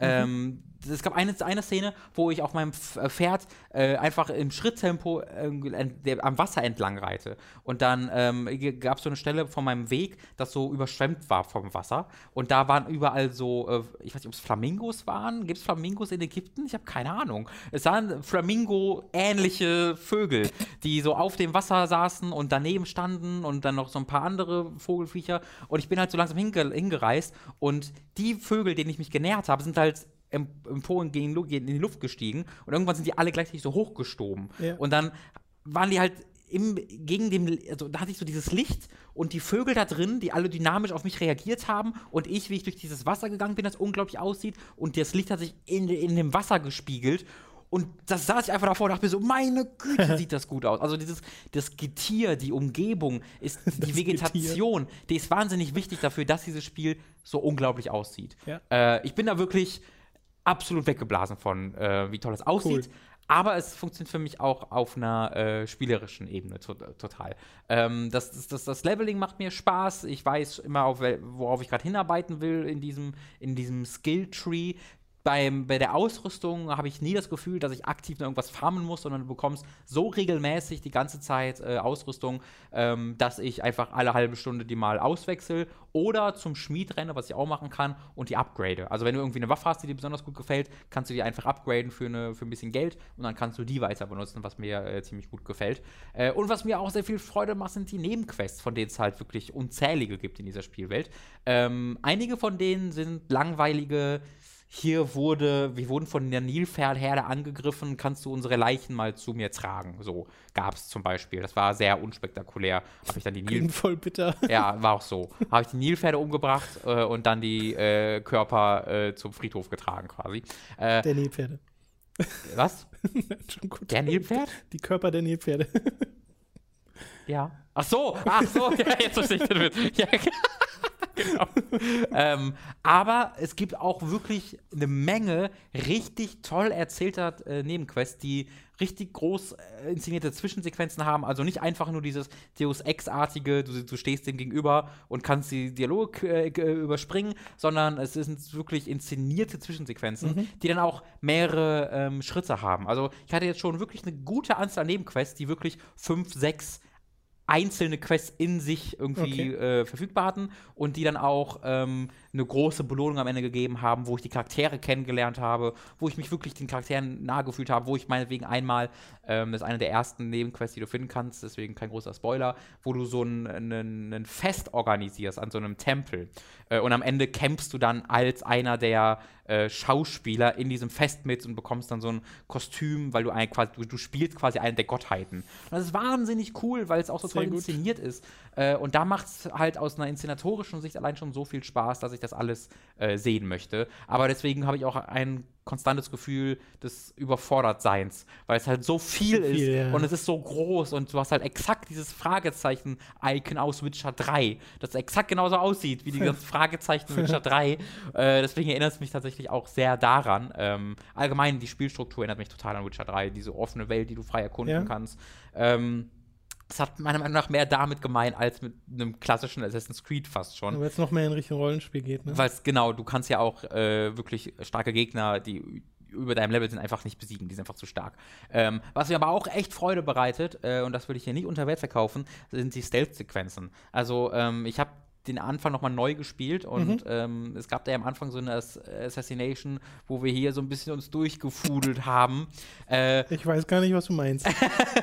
und da habe ich wirklich, weiß ich nicht, eine Dreiviertelstunde mich, äh, damit verbracht, mich durch dieses Lager wirklich methodisch zu schleichen, Ja. meine, meine Schlafdarts zu benutzen, meine Pfeile zu benutzen, die gleichen zu verstecken. Ähm, und das hat wahnsinnig viel Spaß gemacht. Es, es Cool. gibt dir da wirklich die Werkzeuge sowohl bei den Werkzeugen innerhalb des Spiels als auch bei der Steuerung an die Hand, dass du da wirklich die Kontrolle hast äh, und coole, coole Dinge machen kannst. Also ich bin bisher fast komplett begeistert. Das Kampfsystem ähm, ist, jetzt wo ich da nochmal wirklich ausführlich reingestiegen bin, ähm, dann doch ein bisschen oberflächlich, also so ein bisschen seicht. Äh, da war, fehlt ein bisschen die Herausforderung, wenn du einfach gegen Gegner kämpfst, die deine die dein Level haben, ähm, wenn du ein bisschen reinkommst. Ähm, Also spulst es dann doch mehr ab, als dass es es, ist dann- irgendwie taktisch wird. ja, genau. Es ist dann doch eher ein automatisierendes Abspulen. Trotzdem gefällt es mir um einiges besser als das der früheren Assassin's Creed. Naja, Baby, Babyschritte. Genau. Irgendwann kommen wir zu einem Assassin's Creed, was so ein richtig gutes Kampf ist. Es ist halt auch nicht schlecht. Also es macht mir jetzt Spaß, Ja, es ist aber nicht okay. der Anspruch. Äh, was mir da aufgefallen ist, ähm, da äh, kommt die Framerate ab und zu an ihre Grenzen, wenn ich innerhalb Alexandrias gegen irgendwie sieben Gegner kämpfe und mit dem Dash-Move, so durch, also der Dash-Move ist dann so ein wahnsinnig schnelles, du springst zur Seite. Und wenn du dann einen Gegner anvisiert hast, springst du quasi um ihn rum, sodass die Kamera sich um 360 Ach so, Grad dreht. und wenn du rein. das die ganze Zeit machst, dann sagt irgendwann die Kamera und die, die, die Framerate so, oh mein Gott, was machst du? Stop. Und es fängt halt an zu ruckeln. Und ich bin mir nicht ganz sicher, aber ich glaube, dass das Spiel Probleme mit einem Zwischenspeicher haben könnte. Weil ich habe mal wirklich einmal irgendwie sieben Stunden oder sowas, nicht am Stück, aber so ziemlich hintereinander weggespielt. Und nach diesen sieben Stunden hatte ich das Gefühl, dass das Spiel schlechter lief. Aber vielleicht war das auch subjektiv, weil ich einfach sieben Okay, Stunden vor der. Konsole saß. Keine Ahnung. Wie gefällt dir denn bisher die ähm, Story des Spiels? Äh, die lässt sich sehr Zeit. Ähm, und dadurch, dass sie so ein bisschen fragmentiert ist, weil du halt viel zwischendurch nebenbei machst, übrigens auch nicht mal optional, weil äh, gelegentlich, schon mehrere Male war es jetzt halt so, dass du quasi als Ziel bekommst, okay, Reise nach, äh, ganz am Anfang, äh, unmittelbar nachdem wir beim, beim äh, Livestream aufgehört haben, ist die Aufgabe Reise nach Alexandria. Äh, und da Okay. musst du dann Level 10 sein, glaube ich, oder sowas ähnliches, um dort die nächste Quest wirklich vernünftig machen zu können. Und ähm, du musst halt dann einfach auf dem Weg die Nebenquests machen, um dich dahin zu leveln, dass du den nächsten Hauptquest Okay, machen kannst. verstehe. Also da gibt es auch schon durchaus vor, dass du ein bisschen was nebenbei machen musst. Ähm, die gefällt mir aber sehr gut. Äh, wie gesagt, sie ist jetzt nicht so groß im Mittelpunkt. Äh, sie, wenn sie aber da ist, dann gefällt sie mir vor allen Dingen wegen den Figuren. Äh, Bayek ist okay. Bayek ist äh, ziemlich, ziemlich cool, ohne jetzt sehr viel Emotion bei mir zu wecken. Aber vor allen Dingen äh, Aya, seine Frau, gefällt mir wahnsinnig toll. Die ist äh, sehr anders als äh, bisherige Charaktere in den Assassin's Creed-Spielen. Äh, und gemeinsam sind die wirklich so eine Tour de Force. Also die sind halt beide sehr leidenschaftlich, sehr auf Rache aus und kennen irgendwie so gar nichts. Und wie sehr die sich dann auch noch gegenseitig geil finden in dem Kontext, das, das macht halt schon ziemlich, ziemlich Spaß, wie die teilweise abgehen. Ähm, es ist ein bisschen komisch, weil du ab und zu das Gefühl bekommst, dass du in der Mitte der Story startest. Äh, das hatten wir ja schon, als wir das Spiel angefangen haben, was einfach am schlecht, wirklich schlecht präsentierten Anfang liegt. Ähm, und das wird aber auch nie so richtig aufgeklärt. Also du startest, du hast einfach so eine zehnsekündige Zusammenschnitt der Geschehnisse vor den Ereignissen des Spiels und jetzt bist, musst du halt dein Ja. Kind rächen. So. Wirkt ein bisschen so, als ob man ein Buch davor gelesen haben muss. Danke für diesen Übergang. Ähm, das habe ich getan. In meiner, in meiner Pflichterfüllung als Videospieljournalist habe ich mir das Buch Assassin's Creed Origins De Desert Oath oder Der Eid auf Deutsch gekauft. Äh, und ist relativ fix gelesen, sind glaube ich 400 Seiten oder so. Ich habe es auf meinem Kindle gelesen. Ähm, und das äh, war hat Spaß gemacht. War kein schlechtes Buch, war, ist auch keine Hochkultur, wie man sich wahrscheinlich denken kann, aber äh, hat mich gut unterhalten. Erklärt aber nichts an den Sachen, die okay. man sich erwarten würde, die es erklären würde. Also es spielt halt noch lange vor den Ereignissen, die man auch im Vorauf, also selbst die Ereignisse, die nur kurz angeschnitten werden in diesem ja. äh, im Anfang von Assassin's Creed Origins, selbst davor spielt es noch Jahre. Es erzählt so. die Geschichte von einem 15-jährigen Bayek, äh, dessen Vater einfach aus dem Dorf abhaut eines Tages oder setzt sich auf sein Pferd und reitet weg und Bayek reitet ihm quasi hinterher um herauszufinden, wo er ist, was er macht. Und dann äh, erfährt er halt Sachen über die Magi, äh, was die sind und was sie machen und so weiter und so fort. Äh, und da habe ich halt tatsächlich, was ich da so ein bisschen mitgenommen habe, ist halt, dass ich da äh, Bayek und Aya äh, recht gut kennengelernt habe. Äh, aber ansonsten. Aber fehlt dir das dann im Spiel? nee, nee, nee. Äh, also okay. dadurch, dass Bayek und Aya auch im Spiel selbst gut präsentierte Figuren sind, okay. äh, habe ich das Gefühl, dass ich sie jetzt noch ein bisschen besser kenne, mhm. äh, aber jetzt nicht so, dass ich da essentiell was über sie okay. weiß, was da irgendwie fehlen würde. Ähm, deswegen, also es gibt da deutlich weniger dir mit, äh, als ich gedacht hätte, was aber vielleicht auch nicht naja, ich würde sagen, was nicht schlecht sein muss, weil es ja vielleicht eher im Spiel erklärt werden sollte, aber da wird es ja auch nicht erklärt. also, mal als Beispiel, du hast äh, in, im Menü äh, so, ein, so ein Zielmenü, wo dir deine Ziele angezeigt werden, also die Menschen, die du ermorden willst. Äh, und wenn du das Spiel startest, sind halt fünf oder sechs schon tot und einer ist noch übrig. Und dann kannst du halt mit der Maus da drüber gehen, dann wird dir halt angezeigt, ja, den hat Aya gekillt, dann und dann. Dann denkst du okay, äh, okay, akzeptiere ich mal. Äh, das wirkt halt einfach ein bisschen seltsam, dass du am Ende ihres Kreuzzugs, ihres Kreuzzugs da mitmachst und den Anfang nie so richtig krass miterlebst. Okay, also, wir haben ihn ja miterlebt im Livestream ja, auch, ja. aber das ist alles. Also, da bin ich bisher nicht wieder zurückgekommen. Das war wirklich alles, was ich dazu äh, gesehen habe.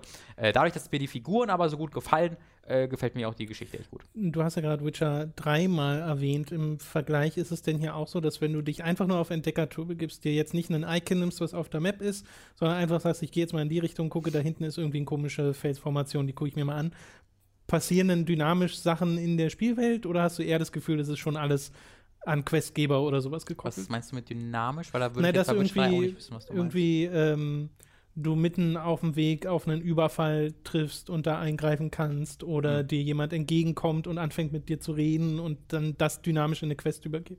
Äh, also das Zweitere passiert nicht. Jede Quest ist mit einem Ausrufezeichen auf der Hauptquest auch, auf der Karte auch markiert. Mhm. Ähm, was aber halt passiert ist, dass die in der Spielwelt, also die lebt in Anführungszeichen natürlich. Das heißt, es die Römer reisen dadurch und es kann gut passieren. Also was mir mal passiert ist, ist, dass ich eine äh, Nebenquest gerade gemacht habe, wo ich ein Dorf von Banditen befreit mhm. habe, befreien wollte. Und währenddessen kam äh, eine Patro Römerpatrouille dadurch gereich, gereist.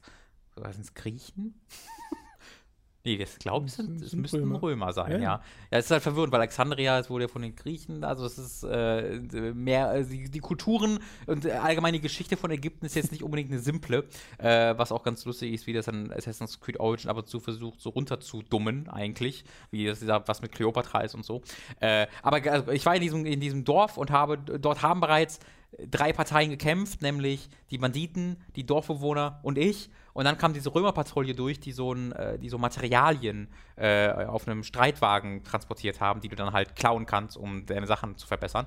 Äh, und die sind, haben dann halt einen Bogen abbekommen oder einen Pfeil bekommen oder ein Schwert oder sonst irgendwas und sind dann auch mit in den Kampf eingestiegen, was diese Quest wahnsinnig erschwert hat. Was ich aber auch sehr cool fand, dass ich dann plötzlich diese Römer noch mit drin hatte und dann, äh, während ich dieses Dorf verteidigt habe, auch noch den Streitwagen gejagt habe, damit ich auch noch die Ressourcen mitnehmen kann. Also insofern passiert das okay. schon. Aber du, du sprichst jetzt nicht mit random Leuten. Also in der Form ist es dann nicht Witcher. Du hast jetzt keine random Dialogsysteme drin, sondern immer nur mit den Questgebern. Okay. Und ich meine, du meintest ja, dass es sich ab und zu überwältigend anfühlt, aber ist es dann, ist es jetzt nicht irgendwie wie Unity, wo deine Map zuge vollgepfropft ist mit sinnlosen Sammelquestaufgaben. Mm, das, das, das nicht, nein. Äh, sie machen, was sie halt machen, ist äh, alles voller Fragezeichen setzen. Ne? Also äh, wie halt in, in der Witcher 3. Interest. Aber du weißt nicht, was dahinter ist. Aber bisher, okay. was dahinter immer war, waren halt Locations. Also, dass sie einfach jede Location hinter einem Fragezeichen verbergen. Und innerhalb dieser Location kannst du, ist dann immer mindestens ein Schatz versteckt, manchmal auch drei, also Schatzkisten, wo dann einfach Loot drin ist. Ja. Manchmal auch drei, manchmal ist dann noch irgendwie ein besonders starkes Tier, das du umbringen kannst, was dir einen Bonus gibt. Also, du hast immer so kleine Aufgaben in dieser Location. Wenn du die alle erfüllst, bekommst du Erfahrungspunkte. Äh, und dann steht da irgendwie Location completed. Ähm, aber das, ist, das sind so die, die Collectibles dieses Spiels, die Umgebungen, die du erforschen kannst. Und das ergibt halt total Sinn, weil diese Umgebungen einfach das, die größte Stärke des Spieles sind. Äh, und deswegen macht es mir auch so viel Spaß, das zu erkunden. Ich überlege gerade, ob ich was an Collectibles gibt, ob es überhaupt was gibt. Es gibt, all, es gibt als Collectible so Schriftrollen, an die Rätsel gekoppelt sind. Also diese Schriftrollen haben dann irgendwie so einen Absatz, wo sie irgendwie einen Schatz beschreiben, der Mhm. irgendwo versteckt ist. Und dann musst du halt in einer, anhand von dieser Schriftrolle die selbst erschließen, wo das ist. Ähm, aber ansonsten jetzt recht wenig, was mich irgendwie abgeschreckt hätte im Okay. Stile von äh, Unity. Aber es macht halt das, was Witcher 3 da auch mit mir machte, dass ich mir ab und zu denke, so, oh Gott, ist das viel, was soll ich machen? Oh Gott, oh Gott, oh Gott, oh Gott. Ähm, mir, mir sagt die Welt halt ein bisschen mehr zu als die von The Witcher 3. Äh, deswegen macht mir das Erkunden einfach nochmal eine Ecke, Ecke mehr Spaß. Alles klar. Aber ich möchte jetzt, ich möchte nicht einen Kampf zwischen Assassin's Creed Origins und Witcher 3 damit auslösen. Es tut mir leid. Nee, nee, nee, aber es, es soll ja einfach nur ein Vergleich sein, damit Genau. Leute wissen, äh, was gemeint ist, weil Witcher 3 haben ja ganz viele Leute gespielt. Ja. Deswegen passt das ja auch. Aber das klingt doch sehr gut. Klingt nach einem Spiel, was ähm, so zu großen Teilen durch seine Welt lebt, Mhm. aber die unterstützenden Spielmechaniken und sowas halt trotzdem funktionieren. Also ich bin auch da wenn sehr die jetzt für sich stehen nicht begeisternd Genau, sind. gute, gute Zusammenfassung. Okay. Gut, dann sind wir, glaube ich, durch mit den Spielen für diese Woche. Ich glaube schon. Äh, ich habe noch World of Warcraft gespielt, aber das möchte ich jetzt nicht nochmal thematisieren. Äh, vielleicht dann künftig nochmal, weil ich auch gerade das Chronicle immer noch lese. Ähm, Ich habe mir eine zweieinhalbstündige Zusammenfassung von Nobel äh, vom neuen Patch angeguckt. Also dem, dem Shadow of Argus Ding. Story-Zusammenfassung. oder Genau, bei allem, was halt Okay. bisher passiert ist. Jetzt bin ich auch auf dem neuesten Stand. Ja, das mag ich nicht so. Ich äh, erlebe das dann lieber aus erster Hand äh, oder lese es halt selbst. Äh, und ja, hast du noch einen Film gesehen oder sowas, irgendwas, über das du reden möchtest? nee, ich habe wirklich echt äh, mich auf War ja diese, genug. auf diese Sachen konzentriert, weil ich unbedingt dann irgendwie am Samstag dachte, okay, ja, Evil Within kriege ich fertig. Und dann war es halt einfach 20 Stunden lang. Und dann ich klar. doch nicht fertig. Aber Okay. ich freue mich sehr darauf, heute Abend das zu Ende zu führen. Yes. Okay. So wunderbar. weird. Wenn du mich wirklich vor zwei Tagen gefragt hättest, bei Evil Within 2 gesagt, was für eine Enttäuschung. Und es ist aber, es ist aber doch, ich bin immer noch ein bisschen enttäuscht, dass es so anders ist als der erste Teil. Ähm, aber es macht das, was es halt machen Ja. will, echt gut. Deswegen Ja. kann ich nicht so richtig böse sein. Okay, Naja. dann kommen wir jetzt zum zweitbesten Feature neben Robins famosen Formel 1 Fest, nämlich den Podcast Produzenten. Wenn ihr uns auf patreon.com slash hooked unterstützt, bekommt ihr ab 5 Euro äh, Zugriff auf alle exklusiven Inhalte und ab 25 Euro im Monat werdet ihr zu Podcast-Produzenten und genau bei denen wollen wir uns jetzt bedanken. Wir bedanken uns bei Michael, Geribor, To Be Chicken, Julian Selke, Narogard, Rose New Dawn, Lisa Willig, Spontanjain, Django Fett 1, Max Geusser, Thomas Katzke, Dagoon, Zombie und Wintercracker, Günni, Maudado, Stefan T-Bone, Autaku, Herzchen an Tom und Robin, Lennart Struck, Andreas K., Oliver Zirfers, Christian Hündorf, Nathalie Brosseau, Julia Marinic, Lignum, Simon Dupicai, Noritz, Fabian Büter, Pavor Dionus, McLavin 008, Schnabeltierkrieger, Lars D. Ace, Hauke Brav und Markus Ottensmann. Vielen Dank an alle Podcast-Produzenten. Reihe an schönen Menschen. Muss man Ne? einfach mal wirklich sagen. Ne? Coole Namen, schöne Da Menschen. bin ich immer wieder überrascht, wenn ich mir so die Sitze angucke. Mein Gott, sind die schön. Sehr denk gut. ich mir da. So können wir doch diesen, Übrigens, diesen Podcast Sonic beenden. Forces und Spin Tires Mudrunner. Habe ich vergessen. Also, Sonic Forces. Jetzt wirklich? Ich hab, ich hab, Ein Wort, Robin. Ich Also, gebe dir ein ich Wort hätte- zu ich Sonic hätte, Force. ich hätte Nein, ehrlich aus. gesagt, ich ein hätte Wort. gehofft, dass du schon gecuttet hast. Ein Wort.